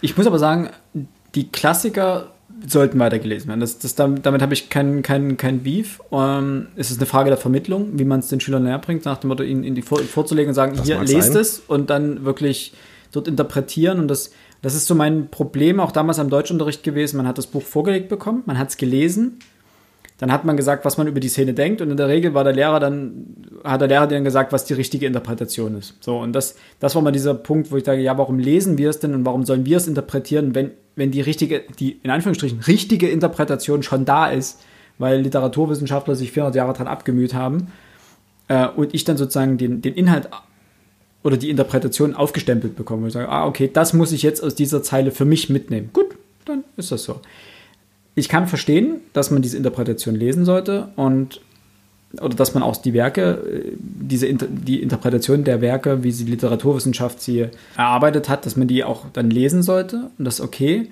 Aber es hatte immer so ein bisschen so ein Trial-and-Error-Verfahren. Ne? Man hat es bekommen, man hat es gelesen, man hat interpretiert und dann hieß es, Mäh, falsch, so ist es richtig, mein Freund. Und dann gab es das in der Prüfung, hast du den Text wieder bekommen und musstest nur die Interpretation wieder hinschreiben. Das war einfach für mich kein, kein sich auseinandersetzen mit dem Werk, sondern es war einfach, lies es, verstehe es und so wird es interpretiert, mein Freund. Also was, was ich. Was Aber wir müssen jetzt, glaube ich, Max mal zum Wort der. der, Mach, mach noch deinen Punkt Nein, nein, dann das ist der. Max, Max sammelt jetzt äh, an Punkten, die er uns jetzt gleich um die entgegenhalten Ohren, kann. Ohren wirft. Nein, ich glaube, der Deutschunterricht sollte auch dafür sorgen, dass die Schüler Lust am Lesen bekommen. Das geht nicht, indem man denen solche Dinge vorsetzt. Da sehe ich doch, äh, würde ich doch viel lieber sorgen, äh, sagen, liebe Lehrer, sorgt dafür, dass diese Schüler das irgendwann, nicht während der Schulzeit, nicht während der Studienzeit, aber irgendwann mal freiwillig lesen und hört auf, die Schüler damit zu zwingen. Es gibt grandiose Literatur, die man in der Schule lesen kann. Warum macht ihr es nicht? Gut, die Lehrer können jetzt nichts davor, das, äh, nichts dafür, das wird jetzt irgendwo vom Bildungsministerium wahrscheinlich kommen, Ja. ganz klar. Ähm, aber tut mir leid. Man mu- muss ja sagen, es, es gibt Bücher, die Pflicht sind, richtig? Und es gibt Bücher, die frei, also die, die eingestreut werden können. Wie ist denn das mit dem Lesekanon? Genau, das ist natürlich von Bundesland zu Bundesland, Ja, von klar. Schulform zu Schulform völlig klar. verschieden. Bildungsländersache. Ja. Föderalismus, ja. Also ja. Hinzu kommt, dass einzelne Schulen dann auch drüber das anders handeln können. Also eine Schule kann jetzt sagen, okay, unsere neunten Klassen lesen alle das Buch. Ähm, Im Abitur ist es dann so, da legt das Bundesland klar den Kanon fest, weil eben zentralisierte Prüfungen gestellt werden. Ähm, aber um da noch, also da, da, da, da warum fahr, neige ich dann dazu, aus der Haut zu fahren? mir geht diese Verpragmatisierung von Schule so auf den Sack. Das ist unfassbar. Ja, wir können ja noch das Schulfach Glück einführen. Am besten soll ich den Kindern noch beibringen, wie man sich die Zähne putzt, weil die Eltern einfach zu unfähig sind, überhaupt noch irgendwas auszuführen, außerhalb dessen, dass sie dieses Kind auf die Welt gebracht haben und davor kurz neun Monate davor gepimpert haben. Es ist unfassbar, dass grundsätzliche Dinge nicht mehr im Elternhaus stattfinden und stattdessen Lehrerinnen und Lehrer dafür zuständig sind. Und das äh, korreliert eindeutig mit dieser sozialen Position. Also umso niedriger die soziale Schicht, umso weniger kann ich erwarten. Nur unterlassen wir es vollständig, deren, diesen Menschen Verantwortung zu geben. Wenn wir denen keine Verantwortung geben, die können ja, man kann, man kann jede, jede Verantwortung von sich weisen. Ja, ich habe es zwar auf die Welt gebracht, aber jetzt kümmert ihr euch mal drum. Und so funktioniert das dann bei, beim Lesen ähnlich. Die Schule, vor allem das Abitur, äh, also das Gymnasium, hat den Anspruch, humanistisch zu sein und auch eine aufklärerische Aufgabe zu verfolgen und die Menschen studierfähig zu machen.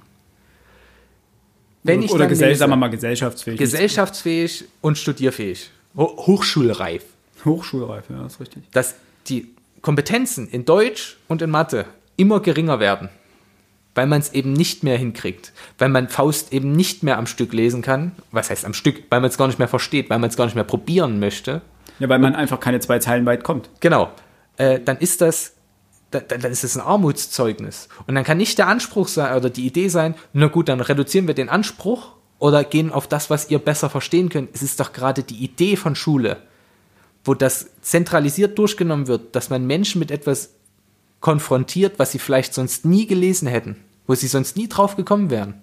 Ich kann auch immer Bücher von heute nehmen, die jeder in seiner Sprache genauso funkt- verstehen kann, aber damit kommen sie ja dann nie mit der Vergangenheit irgendwann mal in Kontakt. Und es gibt doch Gründe, warum seit 250, seit 200 Jahren Faust aufgeführt wird. Und zwar in den meisten Inszenierungen deutschlandweit. Das ist das Stück, was in Deutschland am meisten aufgeführt wurde. Entschuldigung, dass ich jetzt mal auf Faust so herumreite, aber das ist nun mal das zentrale Ding, womit die wenigsten Menschen was anfangen können. Glaube ich zumindest. Und es ist der Zugang, den der Lehrer wählt, der, der es den Schülerinnen und Schülern möglich macht, heranzukommen an Bücher oder nicht. Wenn der Mann oder die Frau, die vorne steht, mir sofort suggeriert, ich habe da auch gerade keinen Bock drauf und ich würde lieber auch was anderes machen, wie soll ich Schülern dann Interesse vermitteln? Wenn ich aber selber eine gewisse Leidenschaft dafür habe und ganz ehrlich, wer Literaturwissenschaften studiert hat und mit Goethe oder Schiller nichts anfangen kann, der was hat den falschen Job gewählt. Ja. Das funktioniert in der Germanistik nicht. Klar, wer jetzt sagt, okay, ich spe- spezialisiere mich auf Minnesang im 11. Jahrhundert, im 12. Jahrhundert, was völlig anderes, der ist aber auch kein Lehrer geworden. Dass man sowas auch mal thematisiert. Natürlich lachen Schüler, wenn ich Walter von der Vogelweide irgendwo zitiere. Aber ich bin mehrfach gebeten worden, aus dem Nibelungenlied im Mittelhochdeutsch vorzulesen und auch mal Sprachentwicklung zu zeigen. Die Kinder, also die Schülerinnen und Schüler fanden es witzig, wie es klang, wenn man Mittelhochdeutsch irgendwas sagt. Und dann habe ich halt einen Achtzeiler genommen und so, na, aber hier könnt ihr doch schon sehen, das Wort, das wird mal das Wort. Das entwickelt sich so. Das sind neue Horizonte. Aber wenn ich von so einem Anspruch absehe, wie sollen sie jemals dahin kommen? Wenn ich immer davon absehe, Menschen mit Goethe und komplexen Texten zu konfrontieren, die werden niemals, die werden doch nicht mit 30 plötzlich anfangen, sowas zu lesen. Warum denn? Warum denn nicht? Ja, weil, weil die Du meisten kommst doch lesen. Also Gar nicht mehr dahin Ich habe zurück. hab in der Schule auch nicht Kafka gelesen. Nein, Aber jetzt habe ich es getan. aber jetzt kommst du daraufhin zurück, weil du das mal in der Schule gehört hast und weil andere Texte ihn behandeln, durch die du wieder darauf zurückkommst. Nun kannst du jedes Werk, was irgendwo mit Erkenntnis zusammenhängt, kannst du immer zurück zu Goethe und Faust führen, weil Faust der Mann für die Erkenntnisidee ist. Das ist damit gleichzusetzen. Ähm, und ich möchte einfach da auch ein Plädoyer für halten, diese Klassiker nicht alle zu verdammen. Sie sind nicht umsonst Klassiker. Sie sind ich, nicht ich will sie umsonst nicht verdammen, Klassiker. aber ich muss sie nicht alle in der Schule Nein, lesen. wenn natürlich liest man ja auch nicht. Aber- also, ist Wie ja- gesagt, Schiller, Lessing, Goethe, ich keine Ahnung, wen wir da noch äh, alles lesen mussten, während andere Literaturepochen komplett außen vor gelassen Und das ist wurden. aber nicht mehr so wie früher. Also es ist wirklich Und- so, meine Zehntklässler, das ist das höchste der Gefühle Faust. Die lesen nicht mehr Nathan der Weise, sondern der Weise. sie lesen Nathan und seine Kinder. Eine Modernisierung des gleichen Stoffes von einer deutschen Schriftstellerin, die vor kurzem verstorben ist, ganz alt, aber die hat wahnsinnig groß diese, diese Stoffe umgearbeitet. Dann dürfen wir selber natürlich wahlpflichtmäßig gewisse Texte raussuchen. Das ist an meiner Schule Romeo und Julia gewesen. Romeo und Julia ist viel komplexer, sprachlich, aus meiner Sicht zumindest, als ein Faust. Sprachlich. Nicht inhaltlich, da kann man drüber reden. Ob es das wert ist, weiß ich nicht. Es wäre aus meiner Sicht sinnvoller, über im Westen nichts Neues zu lesen. Wobei selbst das. Mir fiel, mir fiel nichts Besseres Nein, ein. Ne? aber Ähm, ich habe ja Jugend ohne Gott, ja, ist das, was ich präferieren würde für einen Zweiten Weltkrieg und diese äh, totalitäre Idee oder Schachnovelle und so weiter, gibt ja unendlich viele. Nun muss man eben irgendwo anfangen und man kann auch Jugendbücher lesen, aber eben nicht nur. Und dann auch Jugendbücher, die herausfordernd sind und nicht so prätentiös. Die Welle zum Beispiel war Die Welle ist gelesen. eine super Idee, aber nicht so prätentiös wie die Bücher, die, die ich in meiner Jugendzeit in der siebten, achten Klasse lesen musste. Alki, ich doch nicht. Wo es nur um sowas ging. Was völlig an der Realität vorbeiführte oder ein Thema, wo es dann nur noch, okay, wir müssen heute Mobbing durchnehmen, dann müssen wir jetzt 200 Seiten Buch dazu lesen. Quark, sowas, das ist ja genau das. Du kannst in den Faust so viele Diskurse, die dort mit drin stecken, die am Rande berührt werden, worüber man dann trotzdem groß denken kann, die aber für die äh, einfach nur so das Mosaik des großen Ganzen ergänzen, aber nicht alleine stehen. Und aber ein Buch einzig und allein auf ein prätentiöses Thema, also ich, ihr müsst jetzt merken, dass Drogen schlecht sind. Das ist doch kein Anspruch. Das ist gar nichts. Das ist langweilig und Schüler merken doch auch, okay, Ich werde jetzt gerade verarscht. das, das, das ist doch Verarsche. Und deswegen gleiches mit den sehr jungen Menschen. Wenn ich denen immer nur Hauptsatz, die Fibel, erste Klasse, das, was sie, wo sie lesen lernen sollen, wenn ich denen das auch immer vorlese, wie erwarten wir denn, dass die sich jemals weiterentwickeln? Überforderung führt dazu, nicht maßlose Überforderung. Ich konnte äh, in der 10. Klasse auch noch nicht viel mit Faust anfangen. Ja, klar, kann fast der, können die wenigsten. Aber mit jedem Mal, dass ich das Buch wieder neu lese, denke ich mir, krass, habe ich so gar nicht wahrgenommen. Und es wird immer besser. Und diese Überforderung führt dazu, dass man sich mehr damit auseinandersetzt. Und ich weiß nicht, was mich geritten hat, aber ich fand früher irgendwie Mathe-Grundkurs hat mich jetzt nicht so gereizt. Dann habe ich dort Iphigenie auf Tauris gelesen. Warum weiß ich auch nicht mehr, aber ich hatte das Gefühl, das könntest du eigentlich mal noch machen. Da hast du jetzt so viel drüber gehört, das mussten wir nie lesen. So, aber du musst ja erstmal den Appetit wecken und den Appetit anregen, bevor du sagst, nee, brauchen wir nicht. Braucht ihr nie wieder. Natürlich braucht man. Die, mei die meisten Sachen, die man in der Schule lernt, braucht man nie wieder. Aber das ist doch nicht der Anspruch von Schule. Das ist ja das, was ich meinte, den Appetit wecken. Und das kannst du nicht, wenn du. Gut, okay, vielleicht, vielleicht war es bei euch anders. Bei, bei uns, wir mussten halt die Weimarer Klassik durchnehmen. Aber du hast Brandenburger Abitur. Ne? Alter, und das ging, also wirklich, das hat bis heute geprägt. Entschuldigung, aber ja, natürlich, es wird, es wird immer Bücher geben, auch in der Schule, wo du einfach die Augen rollst und sagst, was für ein Müll. Ja, na Aber zum Beispiel, ich fand Nathan der Weise fand ich gut. Hat mir, hat mir Spaß gemacht beim Lesen. Es gab andere, die haben gesagt, was, das kann ich, kann, kann ich überhaupt nicht bringen. Also geht überhaupt nicht. Ähm, der Sandmann fand ich super. E.T.A. Hoffmann ist das, Ja. ich, ne? Äh, Sköne Oke, Sköne Oke, ne? ist hängen geblieben irgendwie. Aber äh, es ist schräg. Aber es gab natürlich auch Sachen, wo man, wo man einfach gesagt hat, eben, damals Antigone. Oder Ja. Antigone. Aber auch da muss ich sagen, Geschmack entwickelt sich. Ja, Verständnis ja- entwickelt sich. Es ist Quark natürlich, wenn du das so erzählst, Alex, dass man permanent nur Weimarer Klassik liest, weil es einfach Schwachsinn ist zu sagen, okay, wir lassen jetzt 200 da, darauf folgende Jahre Literaturgeschichte einfach weg und beschäftigen uns nur mit einem Thema und lesen dazu alles, was ihr auch gar nicht könnt, weil das so viel ist, was da geschrieben wurde. Es ist immer exemplarisch. Folglich muss ich mir auch sagen, okay, ich gucke mir, nehme, picke, picke mir immer eins mal raus. Und wenn ein Schüler sagt, hm, expressionistische Gedichte, die feiere ich und schreibe vielleicht selber welche. Na, warum soll sich der nicht explizit dann noch mehr damit beschäftigen? Generell Gedichte. Gedichte, ich habe das, weil ich vor kurzem mit äh, meinem Schwager in Spee für dessen Abiturprüfung in Deutsch geübt und gelernt habe, gemeinsam, und dem noch ein paar Ratschläge gegeben habe. Dieses, dieser Umgang mit, äh, mit Lyrik ist ekelerregend. Dieses, naja, wir zählen jetzt erstmal alle Zeilen. Wie viele Verse hat das Ding denn? Hm, was kriegen wir denn jetzt für Kadenzen und für Jampen und für ein Versmaß und wie auch immer? Was kriegen wir alles raus? Erstmal Analyse. Ja, lecker Analyse, schön. Wir müssen ja, Literatur muss man zählen können. Da krieg ich, wie soll denn Sprachgefühl entstehen, wenn ich alles auf diesen Quatsch herabsetze, dass das hilfreich sein kann und auch in der Interpretation einfließen kann? Und dass man es auch wissen sollte, dass es das gibt. Und Das- das, genau. vollkommen okay, aber warum nicht erstmal lesen? Erstmal ein Gefühl dafür bekommen. Erstmal. Hören. Auch mal ein Gedicht laut vorlesen. Also nicht falsch verstehen, ich bin überhaupt kein Gedichtfan. Nicht mal, nicht mal am An. Ich habe es in der Schule Gedichtinterpretat. Nein. Und Konntest genau mich jagen damit. pure Interpretieren und dann, dann wurde immer, wenn ich an Kafka denke, in jedem Text, die, dass ich überall Vater-Sohn-Komplex finden kann, schön und gut. Aber da muss doch noch mehr sein. Warum wird denn der Mann für den Vater-Sohn-Komplex, dass ich dafür noch 100 Jahre später gefeiert werde, das ist ganz schön wenig. Kann man auch, das ist richtig. äh, und dafür, na, aber Da besteht doch mehr aus, als daraus. Ja, Das, das, das, er hat mehr geschrieben als das Urteil. so, und ja, und die Schule, soll, da hast du natürlich auch recht, die Schule sollte den Eltern nicht die Verantwortung abnehmen, ihre Kinder zum Lesen zu animieren und zur, ähm, zum kritischen Hinterfragen etc. Also das ist natürlich äh, richtig, ne? sondern wie du richtig gesagt hast, für die humanistische Bildung und da gehören gewisse Grundwerke dazu.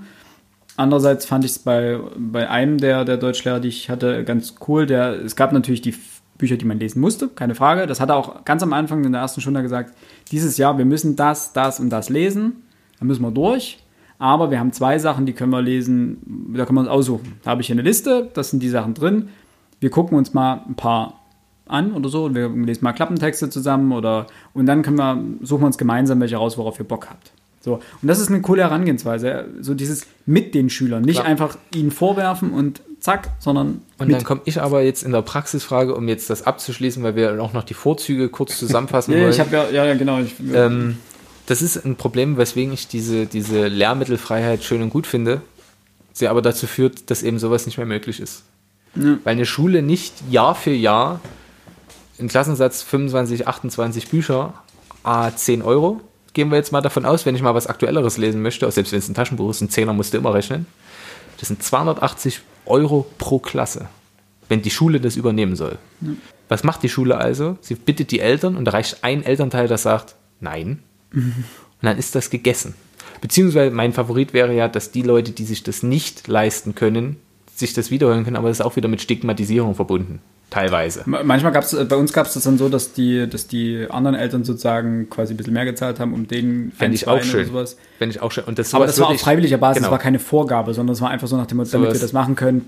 würde ich meinen Eltern dann immer anbieten, weil es doch viel schöner ist, was zu lesen, worauf die Schüler selber Bock haben, als den alten Schinken vorzulesen, den die Schüler schon vor zehn Jahren dort lesen mussten. Wo vorne der, auf der ersten Seite schon 13 Namen stehen. Das ist wirklich grässlich, weil ich das, und da sage ich mir halt, das ist Geiz an der falschen Stelle. Als diese Entscheidung damals fiel mit der Lehrmittelfreiheit, und das ist mein letzter Satz zur Schulpolitik, hat mein Englischer gesagt, und findet er toll, dass es jetzt nicht mehr kostet?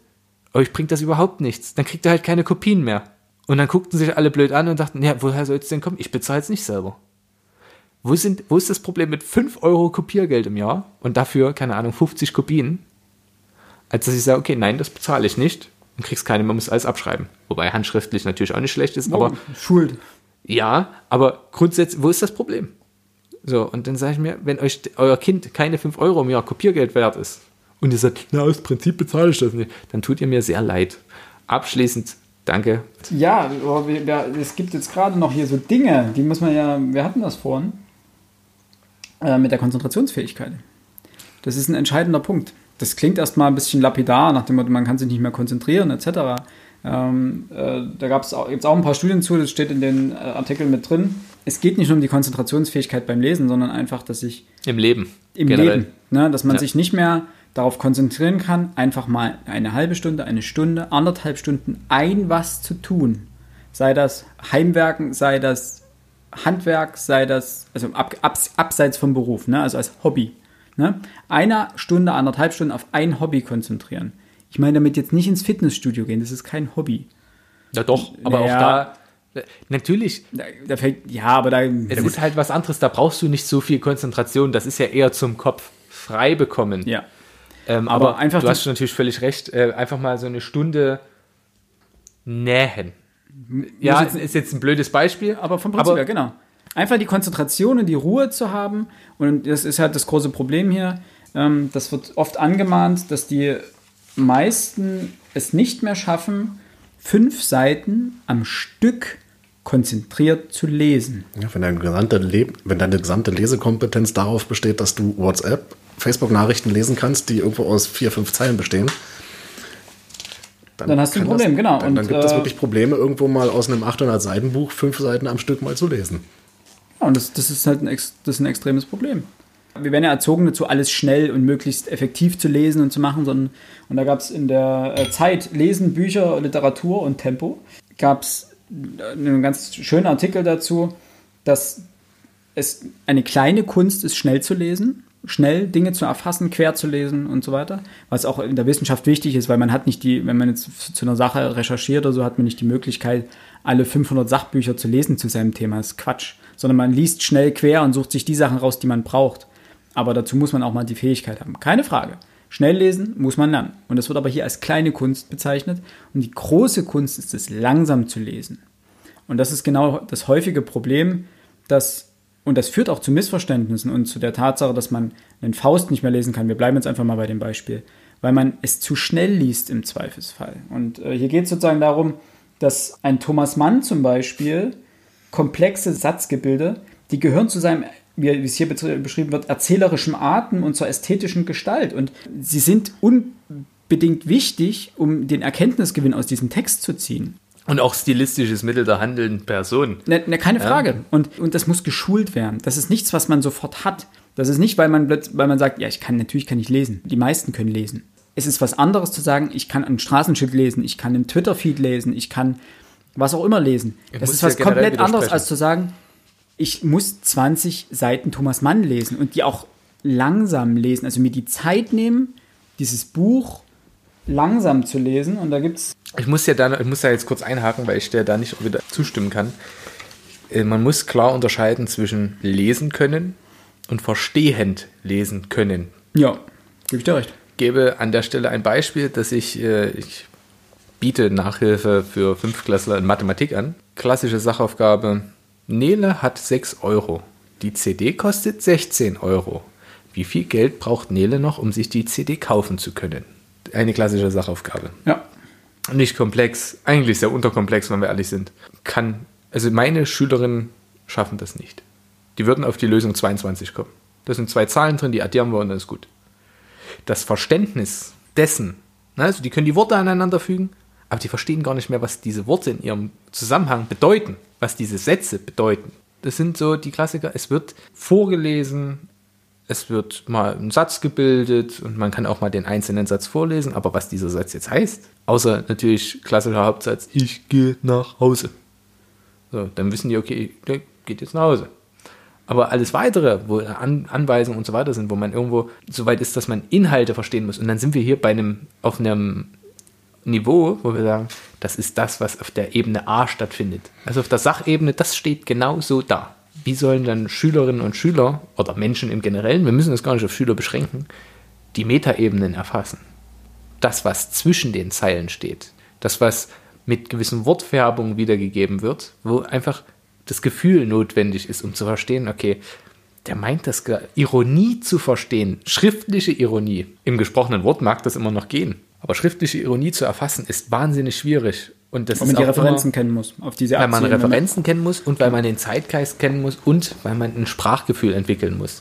Deswegen übrigens auch Lyrik. Lyrik sorgt dafür, dass man ganz viel Inhalt und ganz viel Stilistik auf minimalstem Raum hat, wo man solche Gefühle eher mal entwickeln kann und eher schärfen kann. Und das dazu tragen diese Interpretationen, die rein auf der gefühlten Sachebene sind, wo ich sage, da kommt eine Alliteration vor, deswegen wirkt das jetzt hektisch. Das mag stimmen, ist aber in dem Fall irrelevant. Kurz nur dazu, also verstehe, also dieses wirkliche verstehende Lesen plus die nächste Ebene drüber, ich würde sagen, kompliziertes Lesen oder komplexe Leseleistung zu vollbringen, würde ich jetzt meine persönliche These, ich habe keine Studie dazu angefertigt, weil es auch schwierig ist, so eine Studie anzufertigen oder anfertigen zu lassen, wie auch immer, dass mindestens 50 Prozent aller Erwachsenen nicht komplex lesen können und bestimmt 15 bis 20 Prozent nicht verstehend. Ja. Vermutlich. Also alleine schon aus der Tatsache, dass ähm, gibt es hier irgendwo die Statistik hier, die ich dir nicht selber gefälscht habe, äh, dass nur 42 Prozent der Deutschen pro Woche ein Buch in die Hand nimmt. Wie soll, wie sollen, klar, 50 Prozent, es ist, ja. Ja, es ist hart, aber es ist so und. Abschließend zu deinem noch, das hat was mit langsam Lesen zu tun. Ja, na klar. Im Übrigen kommt jetzt ein neues Buch raus. Ich habe es noch nicht vorbestellt. Es heißt Schnelles Lesen, langsames Lesen. Auch so ein Sachbuch genau, das sich damit beschäftigt. Sehr guter Punkt. Ich denke, das kann man, ich weiß gar nicht, ob es schon erschienen ist, aber ich habe es äh, zuletzt häufiger mal gesehen, weil ich bei Amazon immer mal gucke, was es so für Neuerscheinungen gibt. Und sowas fließt dann schnell auf meine, meine Wunschliste. Es ist jetzt erschienen, aber auch wieder relativ teuer. 22 Euro hm. für 12 Seiten. 300 Seiten. Ja, ja das geht. Nicht, ja, das geht, das aber es ist halt okay. auch bloß ein Sachbuch. Bei Lyrik übrigens, um Kinder gut ranzuführen, es gibt von Michael Ende. Ne? Bester Mann. Das Schnurpsenbuch ist, ist ein Buch voller Gedichte, letztendlich. Oder mhm. voller kurzer Reime oder wie auch immer, die auch Erwachsenen hin und wieder ein Lächeln äh, entlocken und die einfach unterhaltsam sind und die Kinder auch, die Kindern unglaublich viel Spaß machen. Wilhelm Busch, Max und Moritz, diese beiden. Ja. Ja? Ritze Ratze, voller Tücke, in die Brücke eine Lücke. Hinter eines Baumes Rinde saß die Made mit dem Kinde. Sie ist Witwe, denn sie hatte. Ach nein, denn der Gatte, den sie hatte, fiel vom Blatte. Diente so auf diese Weise eine Ameise als Speise. Heinz Erhard, ne? Heinz Erhard. Aber auch so kann ich Kinder, so habe ich das im Kindergarten. Ich erinnere mich daran, dass ich mit vier oder fünf Jahren äh, zum Elterntag, wo dann die ganzen Eltern da waren und dann als Kind musstest du dir irgendwas vorstellen. Das ist eine der wenigen Erinnerungen, die ich an, mein Kinder, an meine Kindergartenzeit hatte, dass wir da die, warum die Zitronen sauer wurden, aufsagen mussten.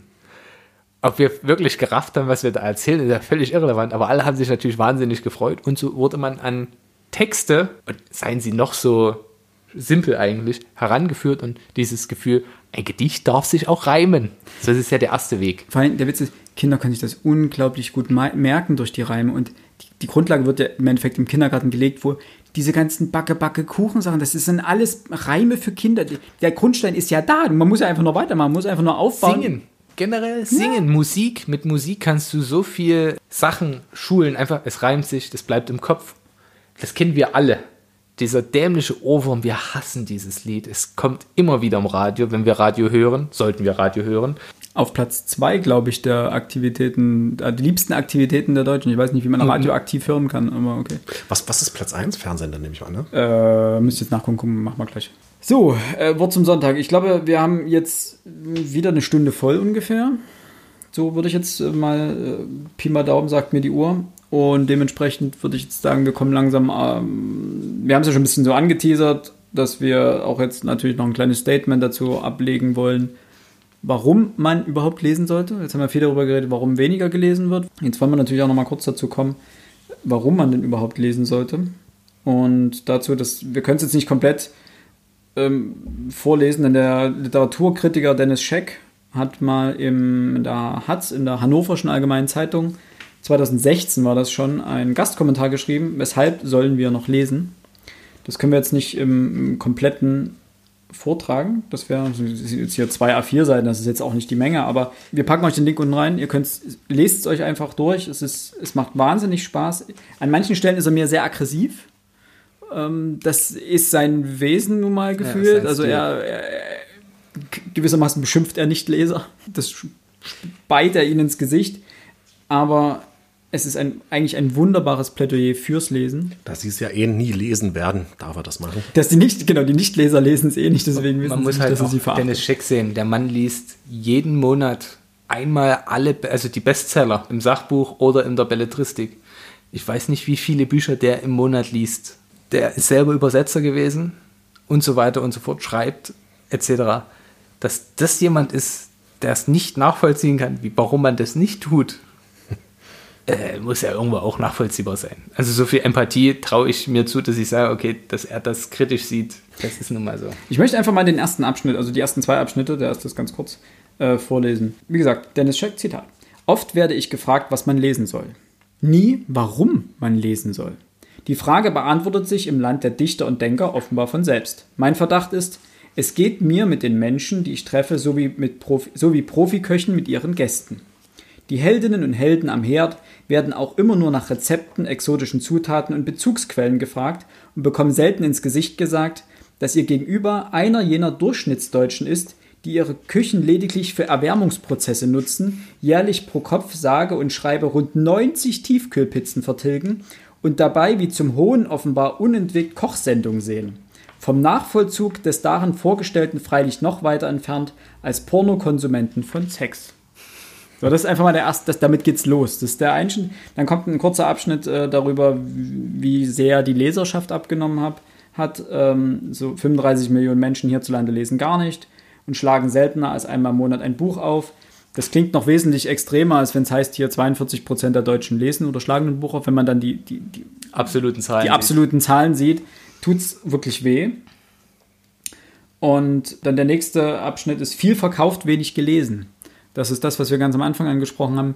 Hohe Verkaufszahlen äh, sagen uns noch nichts darüber aus, sagen noch nichts darüber aus, wie viel wirklich de facto gelesen wird. Und äh, der erste Satz dort ist, wir lesen weniger. Punkt. Und der zweite, das ist eine Melancholie auslösende Diagnose.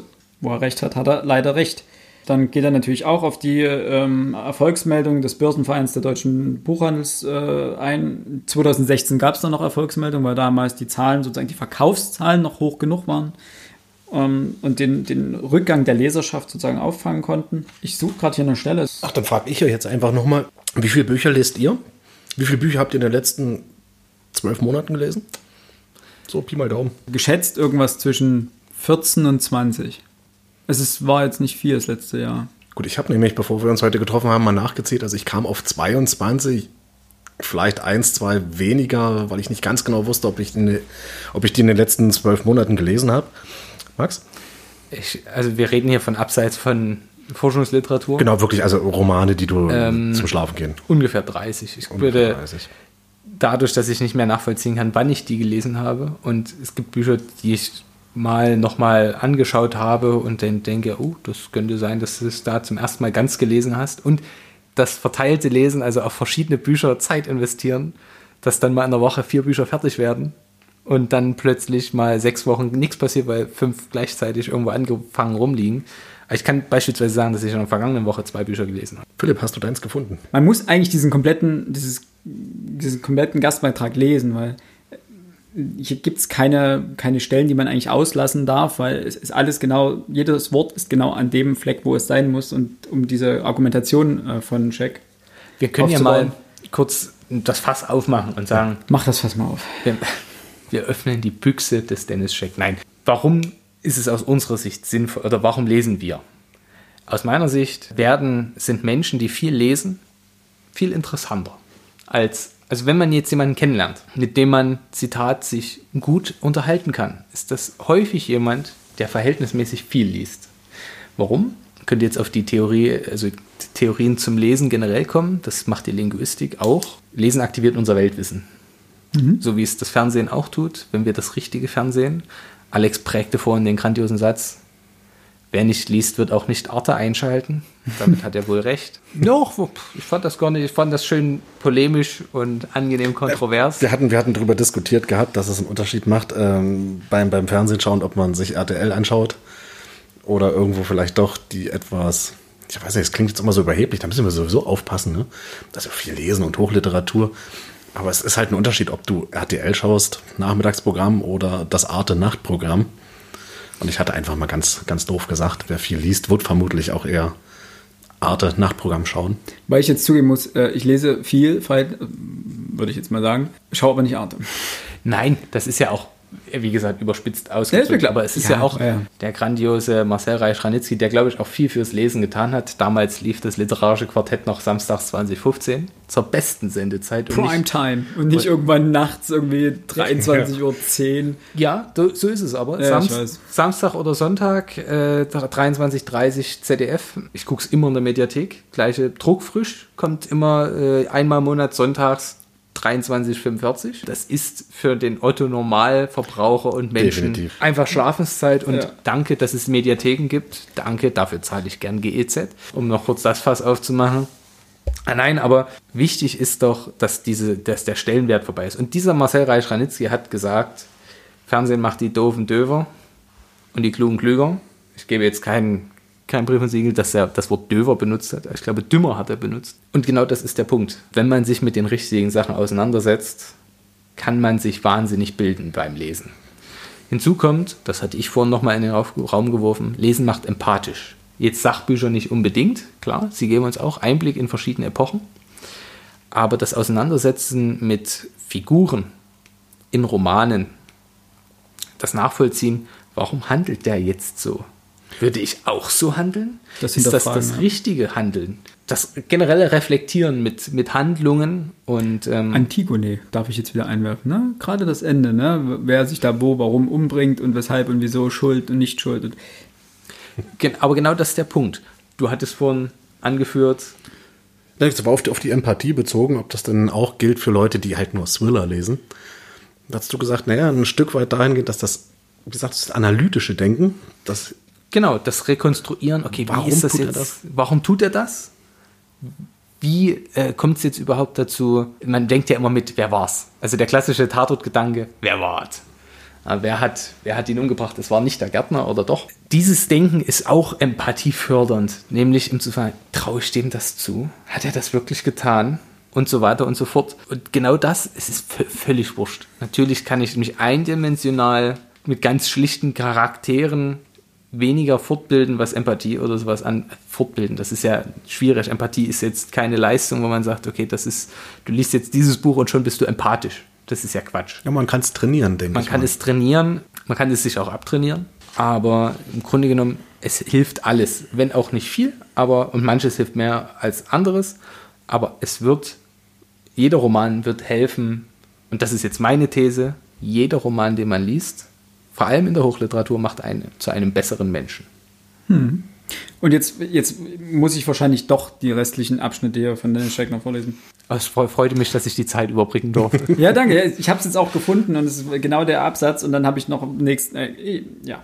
Lies einfach mal. Er gibt dir recht. Und zwar: Literatur lesen heißt, mehr als ein Leben führen zu dürfen, ohne mehr als einen Tod, Tod sterben zu müssen.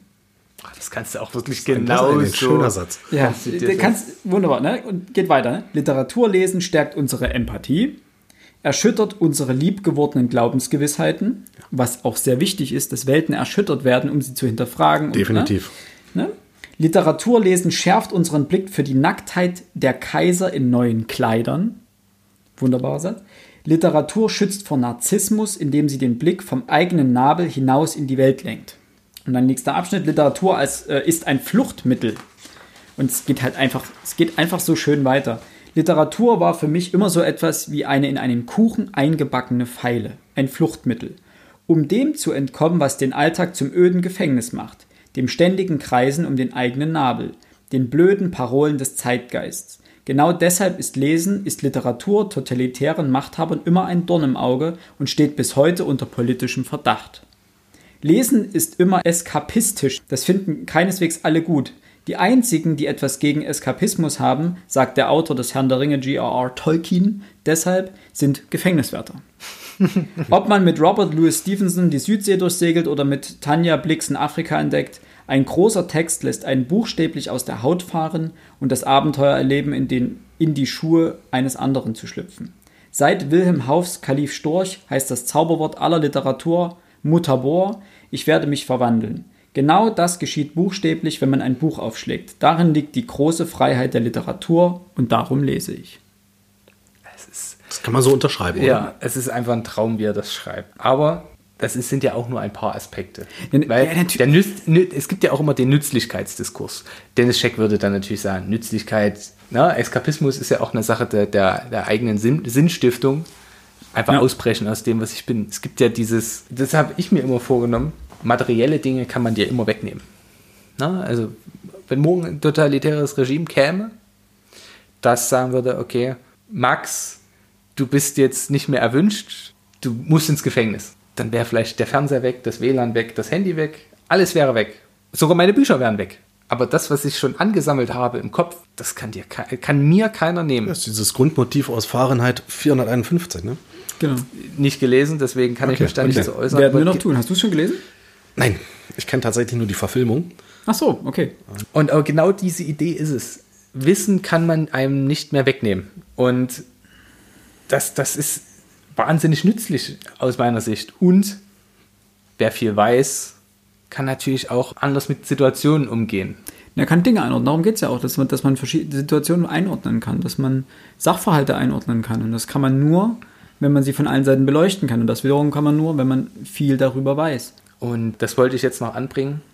Dann fülle ich kurz die Denkpause. Fahrenheit, Fahrenheit 451 ist übrigens ähm, Schul, im Schulkanon. Hier in Sachsen? Scheint so. Es stand, also jedenfalls stand es im, im, im Buchladen unter äh, Schulliteratur. Ich bin anscheinend im falschen Bundesland und in Na, wo- wo- der falschen Zeit habe ich mir ein Abi gemacht. ja. Brandenburg ist auch wirklich, ich erinnere immer an äh, den einen Liedermacher, der meinte, Gräbe. Pack- Reinhard Gräbe. Reinhard Gräbe. Reinhard Gräbe. Park Essen ein, wir fahren durch Brandenburg. Genau. Und mein, mein hochgeschätzter ehemaliger Deutschlehrer meinte über Brandenburg, wenn ihr mal wissen wollt, wie es in Deutschland nach dem 30-jährigen Krieg aussah, fahrt durch Brandenburg. Okay. Und Und der- gut, nach der Logik müssten wir jetzt sagen, nach Reinhard Gräbe umgedichtet, äh, packt Bücher ein, wir fahren durch Brandenburg. auch schön. Es ist gemein, ich weiß. Und, aber eine Anekdote, wenn diese Freundin das jetzt hören wird, wird sie dann sehr lachen müssen. Sie war auf einer Party und hat gesagt, sie ist aus Brandenburg. Und alle haben das stillschweigend hingenommen. und sie war völlig, völlig baff.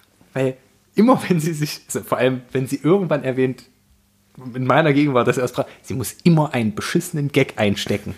Und sie war das gar nicht mehr gewohnt, dass, dass es so hingenommen wird wie, okay. So, normalerweise Mitleid. ist es Schön, High Five. Genau. So weit ist es schon gekommen, dass man als einfach akzeptiert, dass man aus Brandenburg Ja, ist. das kann ich einfach nicht nachvollziehen, wie man sowas So, jemals hast du das jetzt, äh. Nein, ich komme nicht drauf. Äh, Jetzt habe ich mich sagen aber noch eine andere Geschichte hineingesteigert. Ja, Max hat die Denkerpose aufgesetzt, aber ich glaube, da kommt nichts mehr. Nur noch. Also jetzt ist aktuell, muss ich sagen, es ist auch halb eins. Na, dann vielleicht mal noch eine ganz andere Sache, was noch gar nicht angesprochen wurde. Das war ja alles so metaphysisch, auch was du da vorgelesen hast. Ganz persönlich für mich lesen, ich brauche es zum Einschlafen. Okay. Das ist so konditioniert mittlerweile. Du liest immer vorm Schlafen, ne? Noch zwei, Ich drei lese Seiten. fast nur vom Schlafen gehen. Ne? Kann ich zurzeit leider nicht, weil mein, meine kleinste Tochter immer bei uns mit im Zimmer schläft. Das heißt, abends Licht anmachen oder im, okay. im Bett noch Licht anmachen ist doof. Und meistens setzt man sich nicht vorne nochmal im Dunkeln auf die Couch und äh, fängt nochmal an zu lesen. Nee, es ist Stressabbau, es ist Abschluss des Tages. Ich bin tatsächlich einer, der in der Regel auf dem Weg zur und von der Arbeit liest. Deswegen fahre ich unglaublich gerne mit dem ähm, Person, also mit dem Nahverkehr. Ist halt super. Ich, ärgere mich über jeden Tag, wo ich mit dem Auto irgendwie mal fahren muss, weil ich irgendwas mitnehmen, Größeres mitnehmen muss oder sowas und sage, nee, nee, kann ich wieder nicht weiterlesen. Äh, und zu Hause komme ich. Interessanterweise Kaffee und Zigaretten ging zu Hause super. Kurzgeschichten halt, weil man hat irgendwie mal zehn Minuten Zeit, bevor man los muss irgendwie und sagt, okay, lese ich mal noch einen Abschnitt. Jetzt gerade lese ich auch einen Kurzgeschichtenband, über den ich jetzt noch nicht so viel verrate. Das kommt später noch. Auch so irgendwie, keine Ahnung, so eine Kurzgeschichte mal nebenbei. Aber so meine, die großen Bücher, und das ist so mein Problem häufig, dass ich mir dann meistens irgendwelche Bücher nehme, die 800, 900 Seiten aufwärts haben, die packe ich zu Hause dann seltenst an. Das ist, also da, da gibt es so viele Sachen, die ich irgendwie machen muss oder sowas, dann.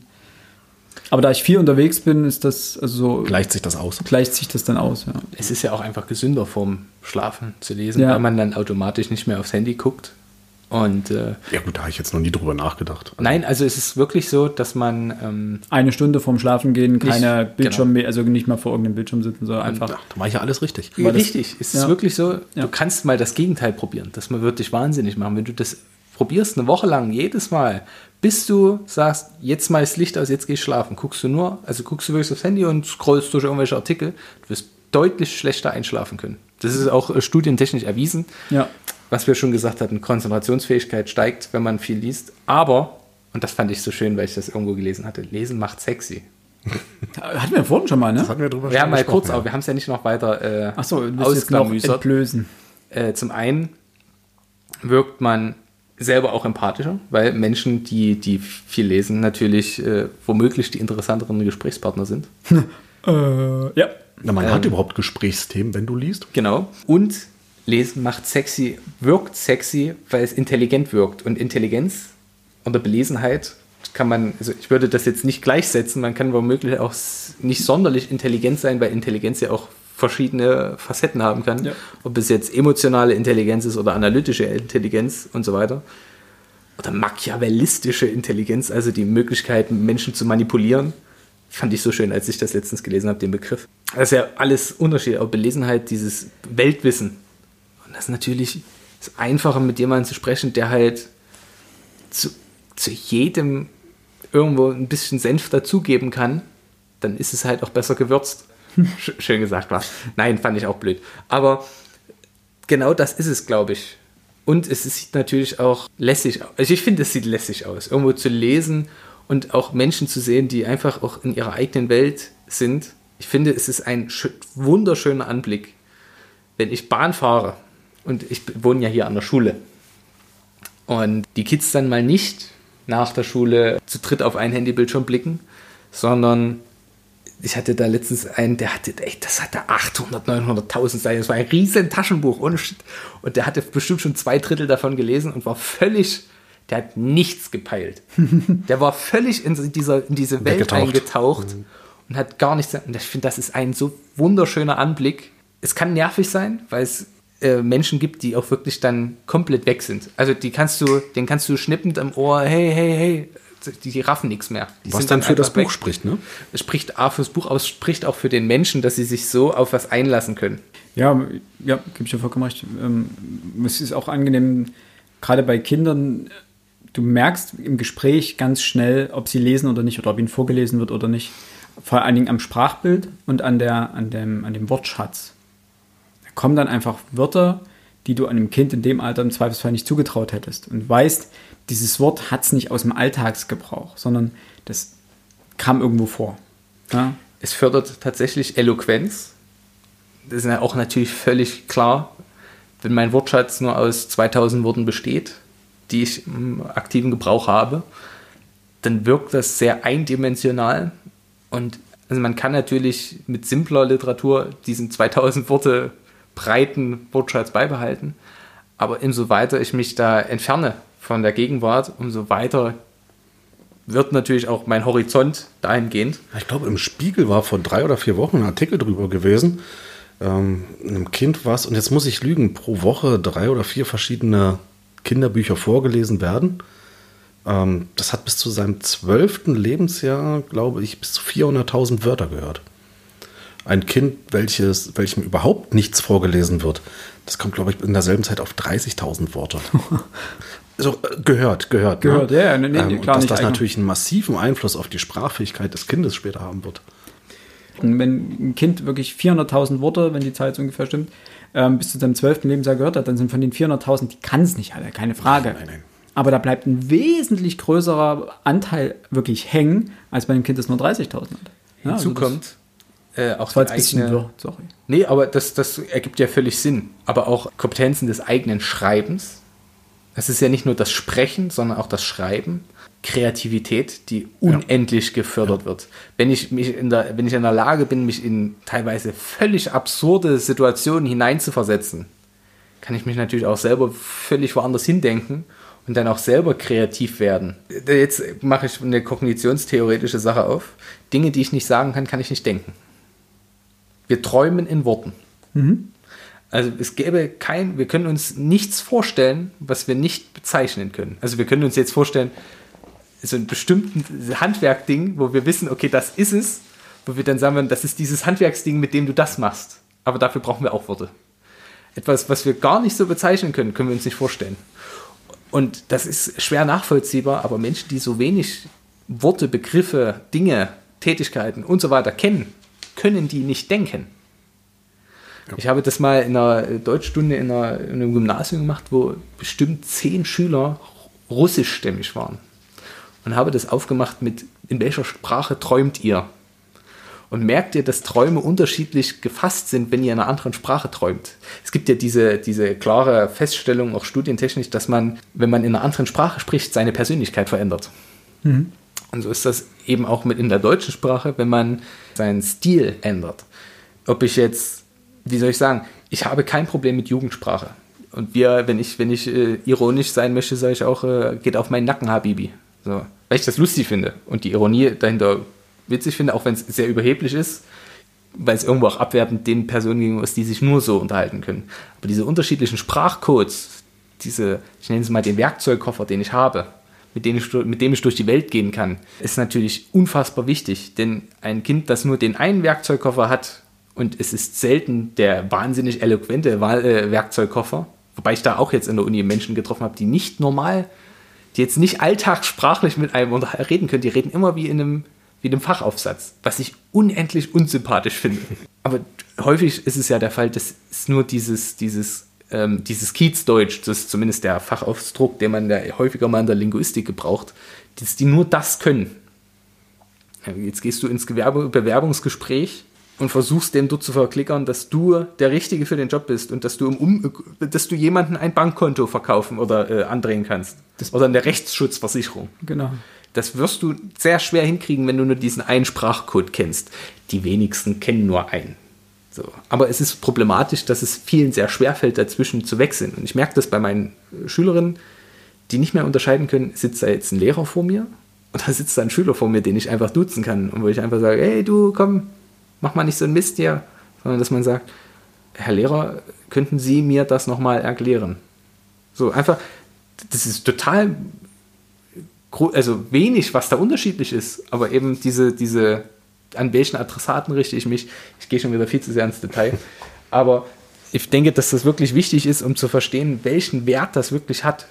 Wir reden häufig über Kinder und Jugendliche, aber aus diesen Kindern und Jugendlichen, die das nicht können, werden Erwachsene, die das nicht können. Richtig. Das nicht können. Und das merkt man sehr häufig, wenn ich habe das äh, gut als Dresdner die Wutbürger, ich möchte die nicht alle über einen Kamm scheren, ist völliger Quatsch, die dann in gewissen Interviews sind, die einfach so von, mit Wut getrieben sind, aber auch nur diese eine Sprache kennen, die sich nicht mehr in diese anderen Figuren und Menschen hineinversetzen können und dann immer volle Aggressivität geben und nicht merken, dass das im Gespräch völlig kontraproduktiv ist. Ich möchte auch gar nicht unsere Politiker rausnehmen, die dort dann immer mit ihrem na, aber lassen Sie mich doch mit Ihnen reden. Lassen und immer weiter den Konflikt verschärfen und so. Aber keiner von beiden hat mehr das Sprachgefühl zu sagen, ich drücke das, ich verstehe dich. Lass uns doch entspannt reden. Sie müssen es mir nur ruhig erklären. Vielleicht, vielleicht verstehe ich, vielleicht, vielleicht verstehe ich Sie auch nicht, aber dann erklären Sie es mir doch nochmal anders. Diese Ruhe mit Worten zu, auszustrahlen. Man glaubt, dass. Nee, allgemein dieses Erklären Sie mir, was Sie meinen. Genau. Also dieser Punkt, meistens kriegt man ja keine Erklärung entgegengeschleudert, sondern man bekommt auch nicht Argumente entgegengeschleudert, sondern eine Meinung. eine Meinung entgegengeschleudert. Und darauf antwortet, wird in der Regel mit einer Gegenmeinung geantwortet oder mit einer leeren Phrase, wo man sagt, nein, erkläre mir bitte warum. Und das, da ist man wieder auf einer Kindsebene, wenn nämlich dein Kind ankommt und sagt, ich will jetzt das und das oder warum macht das und das. Und du sagst, nein, dann erklär mir doch mal warum. Und plötzlich kommt das Kind komplett in Erklärungsnot. Ja. Genau dieses Phänomen erkennt man dann aber auch in, in, in solchen leeren Meinungen, die dir entgegengeschleudert werden, wenn man sich mit zum Teil Erwachsenen unterhält, die dir einfach nur irgendwie wütend was entgegenschleudern. Du sagst, ja, okay, ich kenn, deine Meinung kenne ich jetzt. Gut, das habe ich verstanden. Die brauchst du mir nicht drei, vier, fünf Mal zu erzählen. Ich habe sie beim ersten Mal verstanden. Jetzt erklär mir, warum. Erklär mir die Beweggründe. Wie kommst du dazu?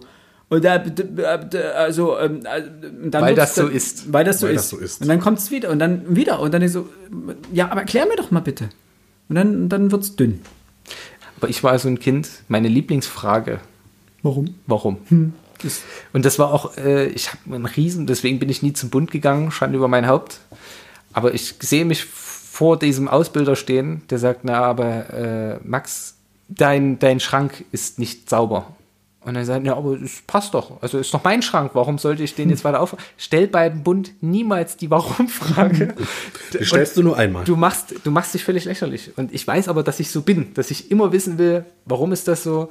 Und selbst die Aussage, weil es Konvention ist, wäre für mich schon mal erstmal eine Anfangsbegründung, aber nur dieses bloße Mundtot machen, macht mich wahnsinnig. Und natürlich ist es nervig. Mama, warum ist der Himmel blau? Erklär mal einem Vierjährigen, warum der Himmel blau ist. Weil wir in den Augen eines riesigen Riesen leben. Weil Gott es so warum, wollte. ah, das, das Schöne an Warum-Fragen Warum, ist, sie haben kein Ende. Die haben kein Ende. Genau, du kannst Ja? immer weiter du warum kannst immer fragen, weiter warum fragen und du machst wahnsinnig. Und das, aber das, das Schöne ist dran, oder das, das geht mir jedenfalls oft so, wie schnell man selber in Erklärungsnot Ja, gerät. das ist grandios. Dinge, die für einen selber selbstverständlich sind und das, womit wir wieder beim ähm, hier Freizeitmonitor wären, da müssen wir dann noch drauf zurückkommen. Einer der großen Verlierer im letzten Fünfjahresvergleich ist nämlich mit Kindern spielen. Krass, aber egal. Wie mit dem, mit dem Auseinandersetzen mit, mit Kindern werden Selbstverständlichkeiten, Dinge, die man als komplett natürlich und alltäglich wahrnimmt, plötzlich problematisch in dem Versuch, sie zu erklären. Weil dein Kind dich einfach in Frage, die völlig unhinterfragbar alternativlos sind. Alternativ- Warum muss ich mir jetzt Zähne putzen? Ist relativ einfach zu beantworten, damit deine Zähne heil bleiben. Und wenn das Kind dann Warum? weiß, Was passiert ansonsten? sie fallen aus und dann würde Warum das fallen kind, die aus? Ja, ja, ja. Ne? Du kommst, irgendwann aber, kommst du an den aber Punkt, irgendwann kommst du an den Punkt, wo es dann sagt, ja, aber meine Milchzähne verliere ich doch eh. Warum soll ich mir also meine Milchzähne putzen?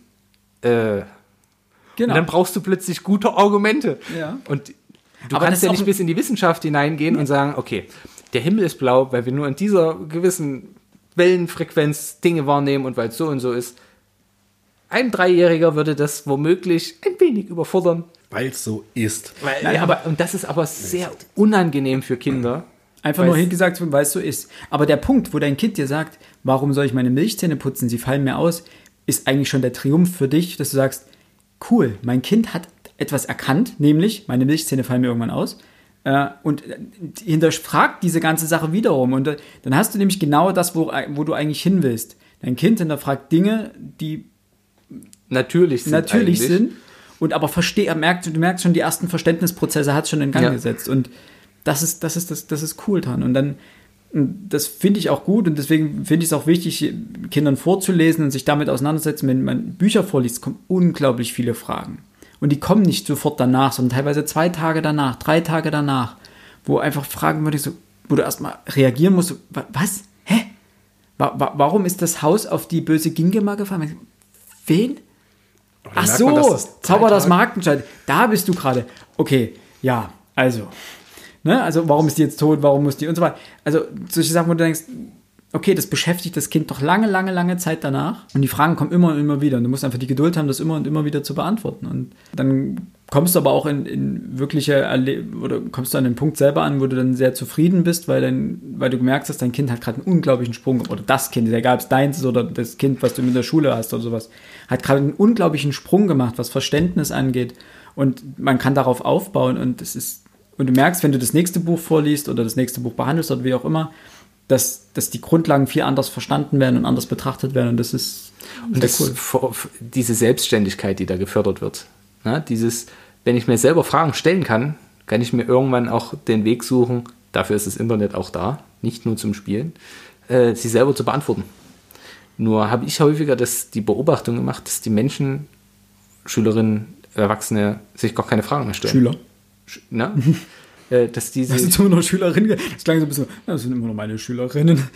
ja, wollen ich ja klarstellen, versuche das ist- immer wieder äh, zu, zu äh, geschlechtergerecht dort zu sprechen. wenn das Studierende sind, sind das dann Schü Schülernde? Die Schule besuchen. Lernende. Lernende. Lernende. Gut, sind wir nicht alle Lernende? Ja.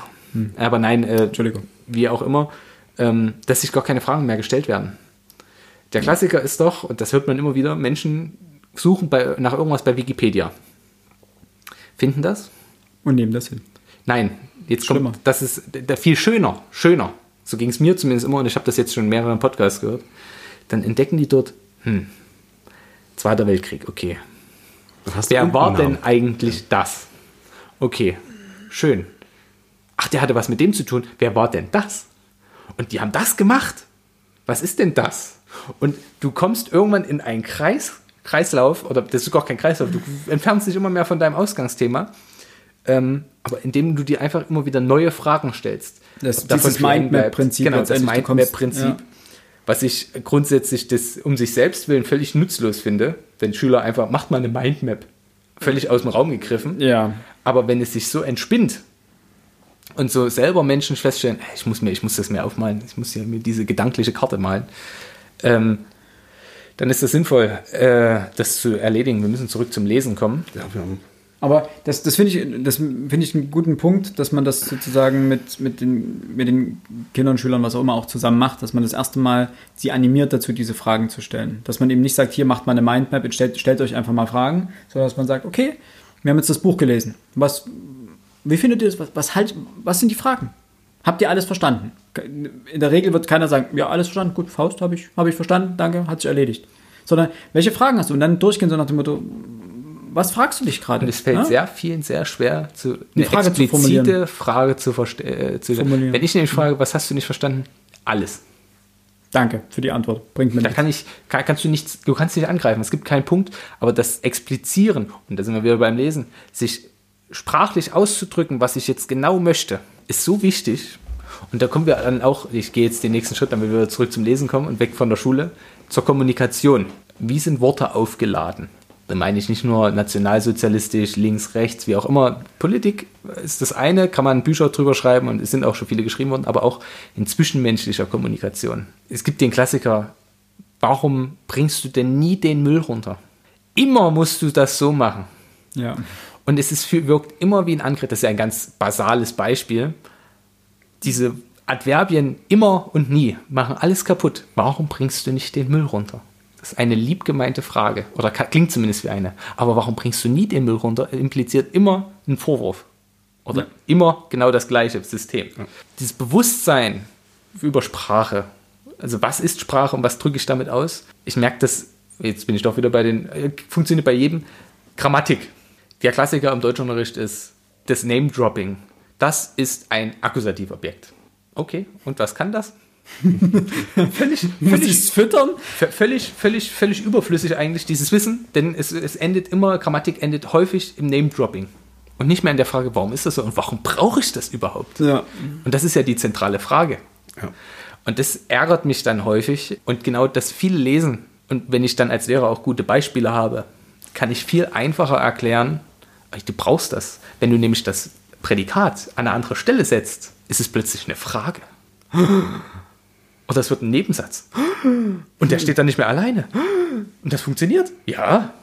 Oder was gibt es für Möglichkeiten, den Satz irgendwie zu färben, indem ich den Nebensatz anders wähle? Nämlich, obwohl ich, nämlich ein obwohl, nämlich ein aber. Und schon hat es eine ganz andere sinnliche Färbung. Semantik wäre da die Dings. Und all das lernt Lesen unbewusst und die Sch- Beschäftigung mit Sprache dann bewusst. Also es expliziert dieses ganze Denken nochmal. Amen. Gut. Schön. Wie Hätten verbringen die Menschen ihren Zeit, äh, ihren Dings, oder wollen wir das noch machen? Oder Ja, ga- ganz kurz, das machen wir ganz, ganz kurz Ja, noch. aber Ähm, wirklich sehr kurz, weil es wird wirklich spät und Ja, es ist, es ist jetzt dreiviertel eins. Ach du eins, Scheiße. Ich habe, Verzeihung. Also, ich habe nämlich mal in einem dieser vielen Artikel, die ich da rauskopiert und sonst was gemacht habe, gab es einen Link zur Stiftung für Zukunftsfragen, und zwar den Freizeitmonitor 2018. Da geht es quasi darum, was machen die Deutschen am liebsten. Und also es gibt auch einen, einen Drei- äh, Gewinner und Verlierer im im Fünfjahresvergleich und so weiter. Und auf Platz 1, äh, wer hätte es gedacht, ist Fernsehen. Ja. Platz 2 Radio hören, wobei nicht da steht, ob das das Radio, wir hatten vorhin kurz das Thema, ob das das Radio hören, wenn ich Auto fahre, einfach nebenbei Radio hören ist oder ob ich mich wirklich hinsetze und Radio höre, weil das kann ich mir schwer vorstellen, dass das jemand aktiv tut. Dicht gefolgt von Musik hören, telefonieren zu Hause, dann kommt Internet, dann kommt Telefonieren von unterwegs, äh, seinen Gedanken nachgehen. Das sind Freizeitbeschäftigungen, ne? Es geht hier um Freizeitbeschäftigung, ja. Also wer telefoniert denn als Freizeitbeschäftigung, wenn er unterwegs ist? Du, du gehst raus und denkst dir immer, ach, Na, wahrscheinlich Nein. nicht mit dem Vorsatz rauszugehen, um zu telefonieren, sondern aber- einfach, wenn ich unterwegs bin, kann ich auch Aber da sind wir telefonieren. das wie beim Radio hören oder Musik Genau, hören. das ist, ja eigentlich bei dasselbe. mir Das ist- Multitasking, aber ich muss dir ehrlich sagen, wenn ich jetzt Auto fahre mit Freisprech, also ich hasse das ja, wenn Menschen ein Telefon ab Ohr halten, sich selber und sich dann wundern, warum das mit dem Autofahren so schwierig funktioniert. Aber mit Kopfhörern ist ja eine schöne Sache und sind wir ehrlich, wenn du abends um 10 auf einer sächsischen Autobahn unterwegs bist, ist da niemand groß. Also klar, hin und wieder überholst du mal jemand oder jemand überholt dich, aber größtenteils fährst du auf der rechten Spur geradeaus. Und wenn du weit fährst und über eine Stunde, ist das schweinelangweilig. Dann kannst du Radio hören, mache ich auch. Oder du telefonierst mit irgendjemandem und kannst vielleicht noch relevante Dinge abklären und oder wie auch immer. Weil auch das ist scheinbar in dieser Zeit verloren gegangen. Es ist einfacher, ein Telefonat über zwei Minuten zu führen, als 70 WhatsApp-Nachrichten hin und her zu Das ist aber nicht so cool.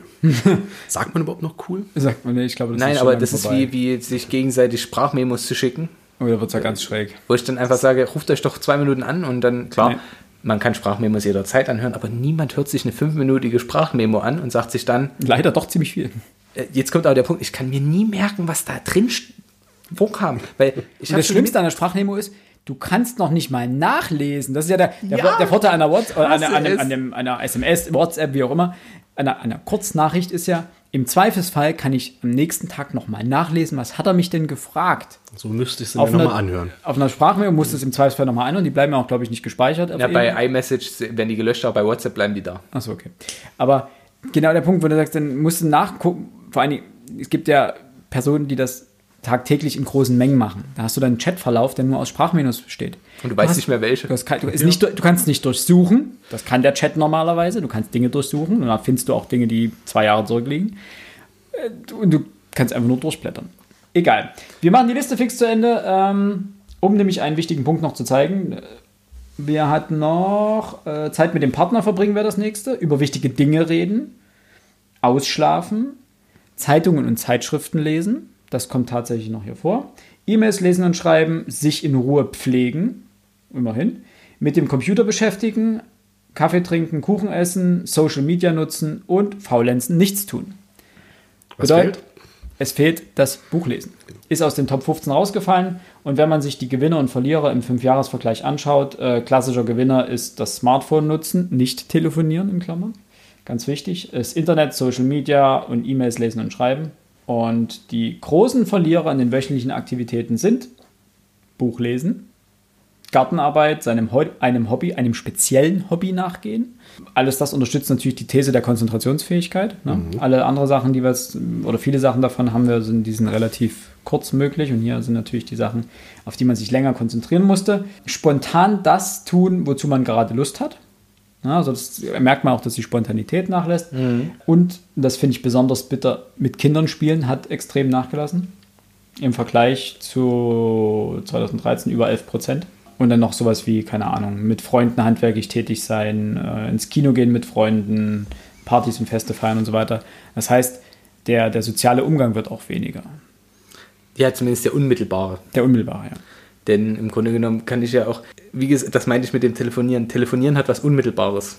Du hörst sofort die Reaktion. Ja. Eine SMS schreiben, gut, wer schreibt noch SMS? Eine WhatsApp schreiben. Was auch eine, ja, Ja, es ist das Gleiche, aber du weißt, was ich meine.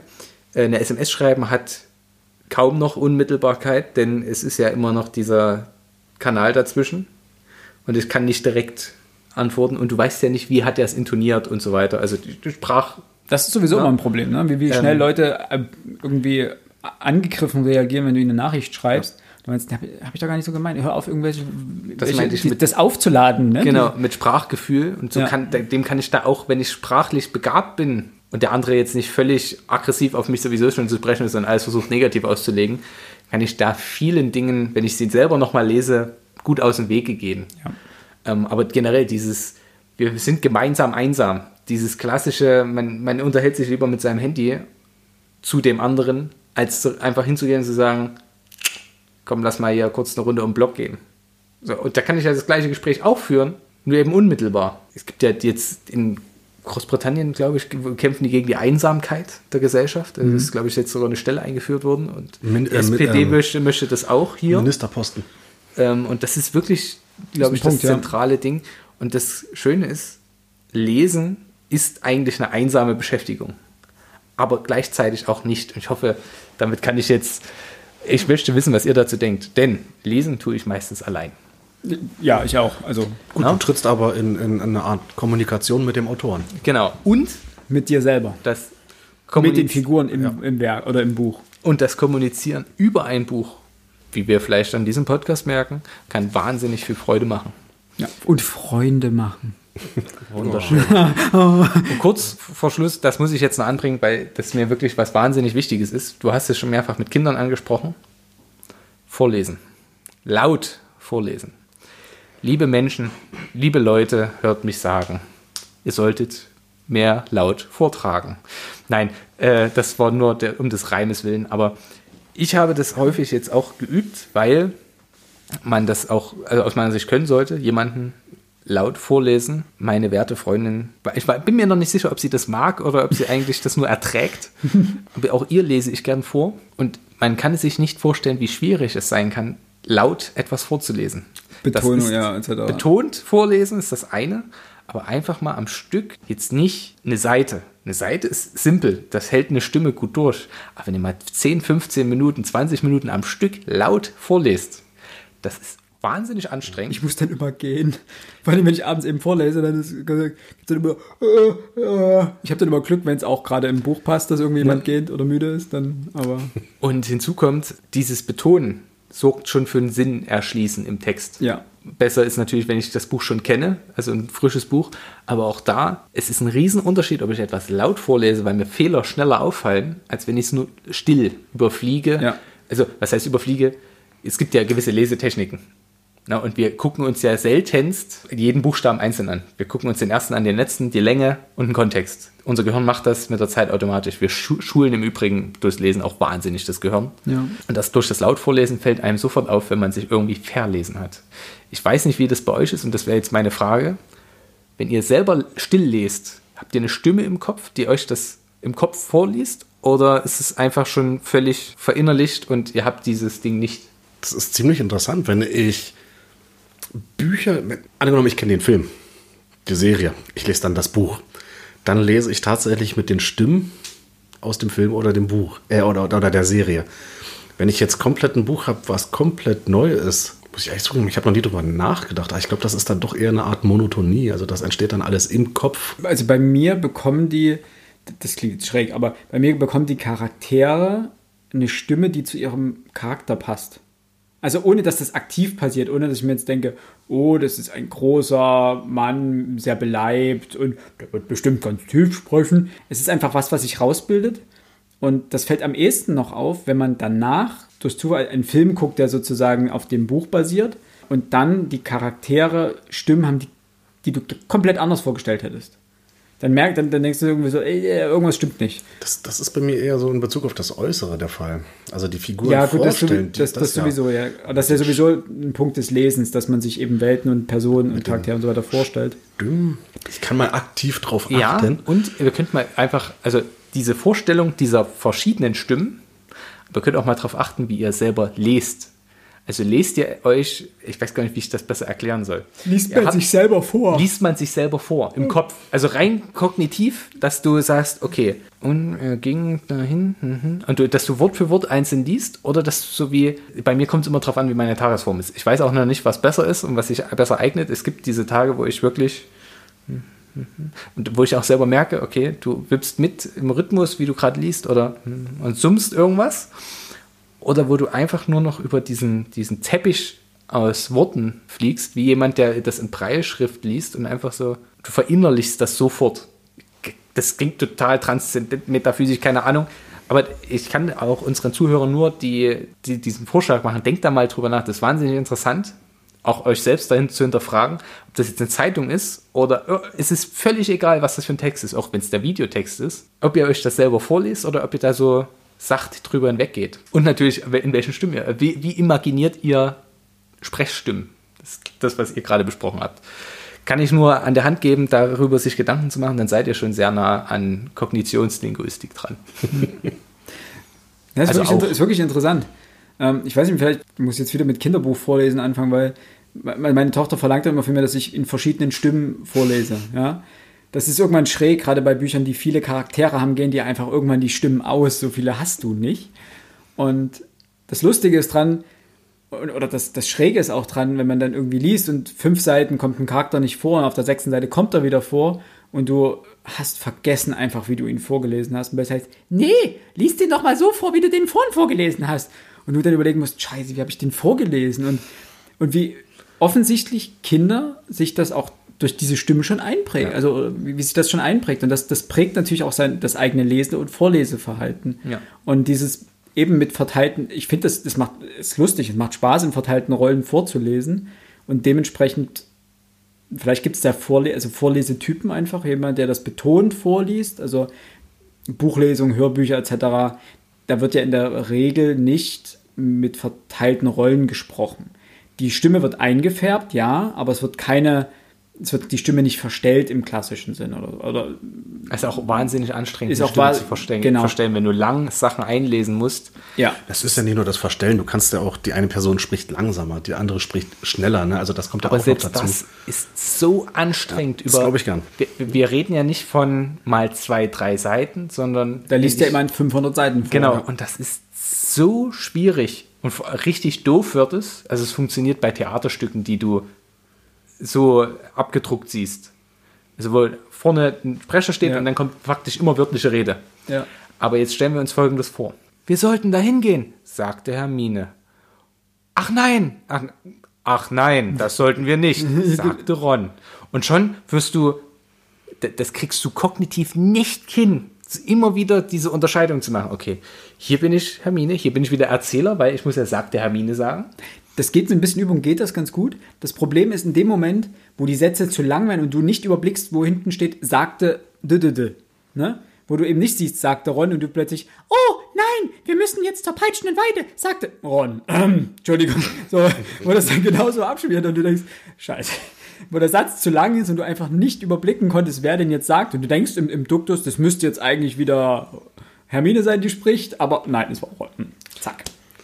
Abschließend möchte ich einfach noch mal kurz die Lanze brechen. Lest Menschen vor, ob es die Oma im Altersheim ist, ob es die Kinder im Kindergarten sind, ob es eure Freundin, Freund, wer auch immer ist. Lest denen mal vor. Das kann Freude machen. Vor allem die Debatte danach. Äh, und ob sie dann noch eure Freundin ist oder ja, nicht. Und ihr übt, also ihr schärft. Das ist wirklich das mit dem größten Fortschritt, den man erleben kann. Wenn man das wenig macht, man wird häufig stocken, man wird häufig vielleicht sich auch verlesen, das ist völlig normal. Lasst euch davon nicht abschrecken. Es wird wirklich besser und es wird spürbar besser. Vor allem, wenn ihr schon ein paar Tage auf dem Buckel habt. Äh, bei Kindern merkt man das nicht so schnell, dass sie da besser werden, aber bei Erwachsenen ist das unfassbar, wie schnell das gehen kann. Und an dieser Stelle sei auch dafür nochmal Werbung gemacht. Es gibt in Deutschland den Vorlesetag, wo man sich ehrenamtlich dazu äh, bereit, erklären kann. bereit erklärt, in Seniorenheimen, äh, in Pflegeheimen, sonst wo im Kindertagesstätten, im Hort, in der Schule, überall, was ihr euch vorstellen könnt, vorzulesen. Ich hoffe, Philipp verlinkt die Seite der Stiftung Lesen und den, generell den Vorlesetag äh, da nochmal. Ähm, ihr tut Menschen einen Riesengefallen, die sich darüber freuen. Es ist man kann sich die, die Freude der, der Senioren nicht vorstellen, wenn dort wirklich ein junger Mensch kommt. Verhältnismäßig, ihr könnt natürlich auch, wenn ihr schon älter seid, dort vorbeischauen. Die freuen sich generell, wenn denen jemand vorliest. Äh, kurzer Einwurf, ähm, die Webseite dazu heißt www.vorlesetag.de. Ist jetzt nicht so schwer. Und der nächste Vorlesetag ist am 15.11.2019.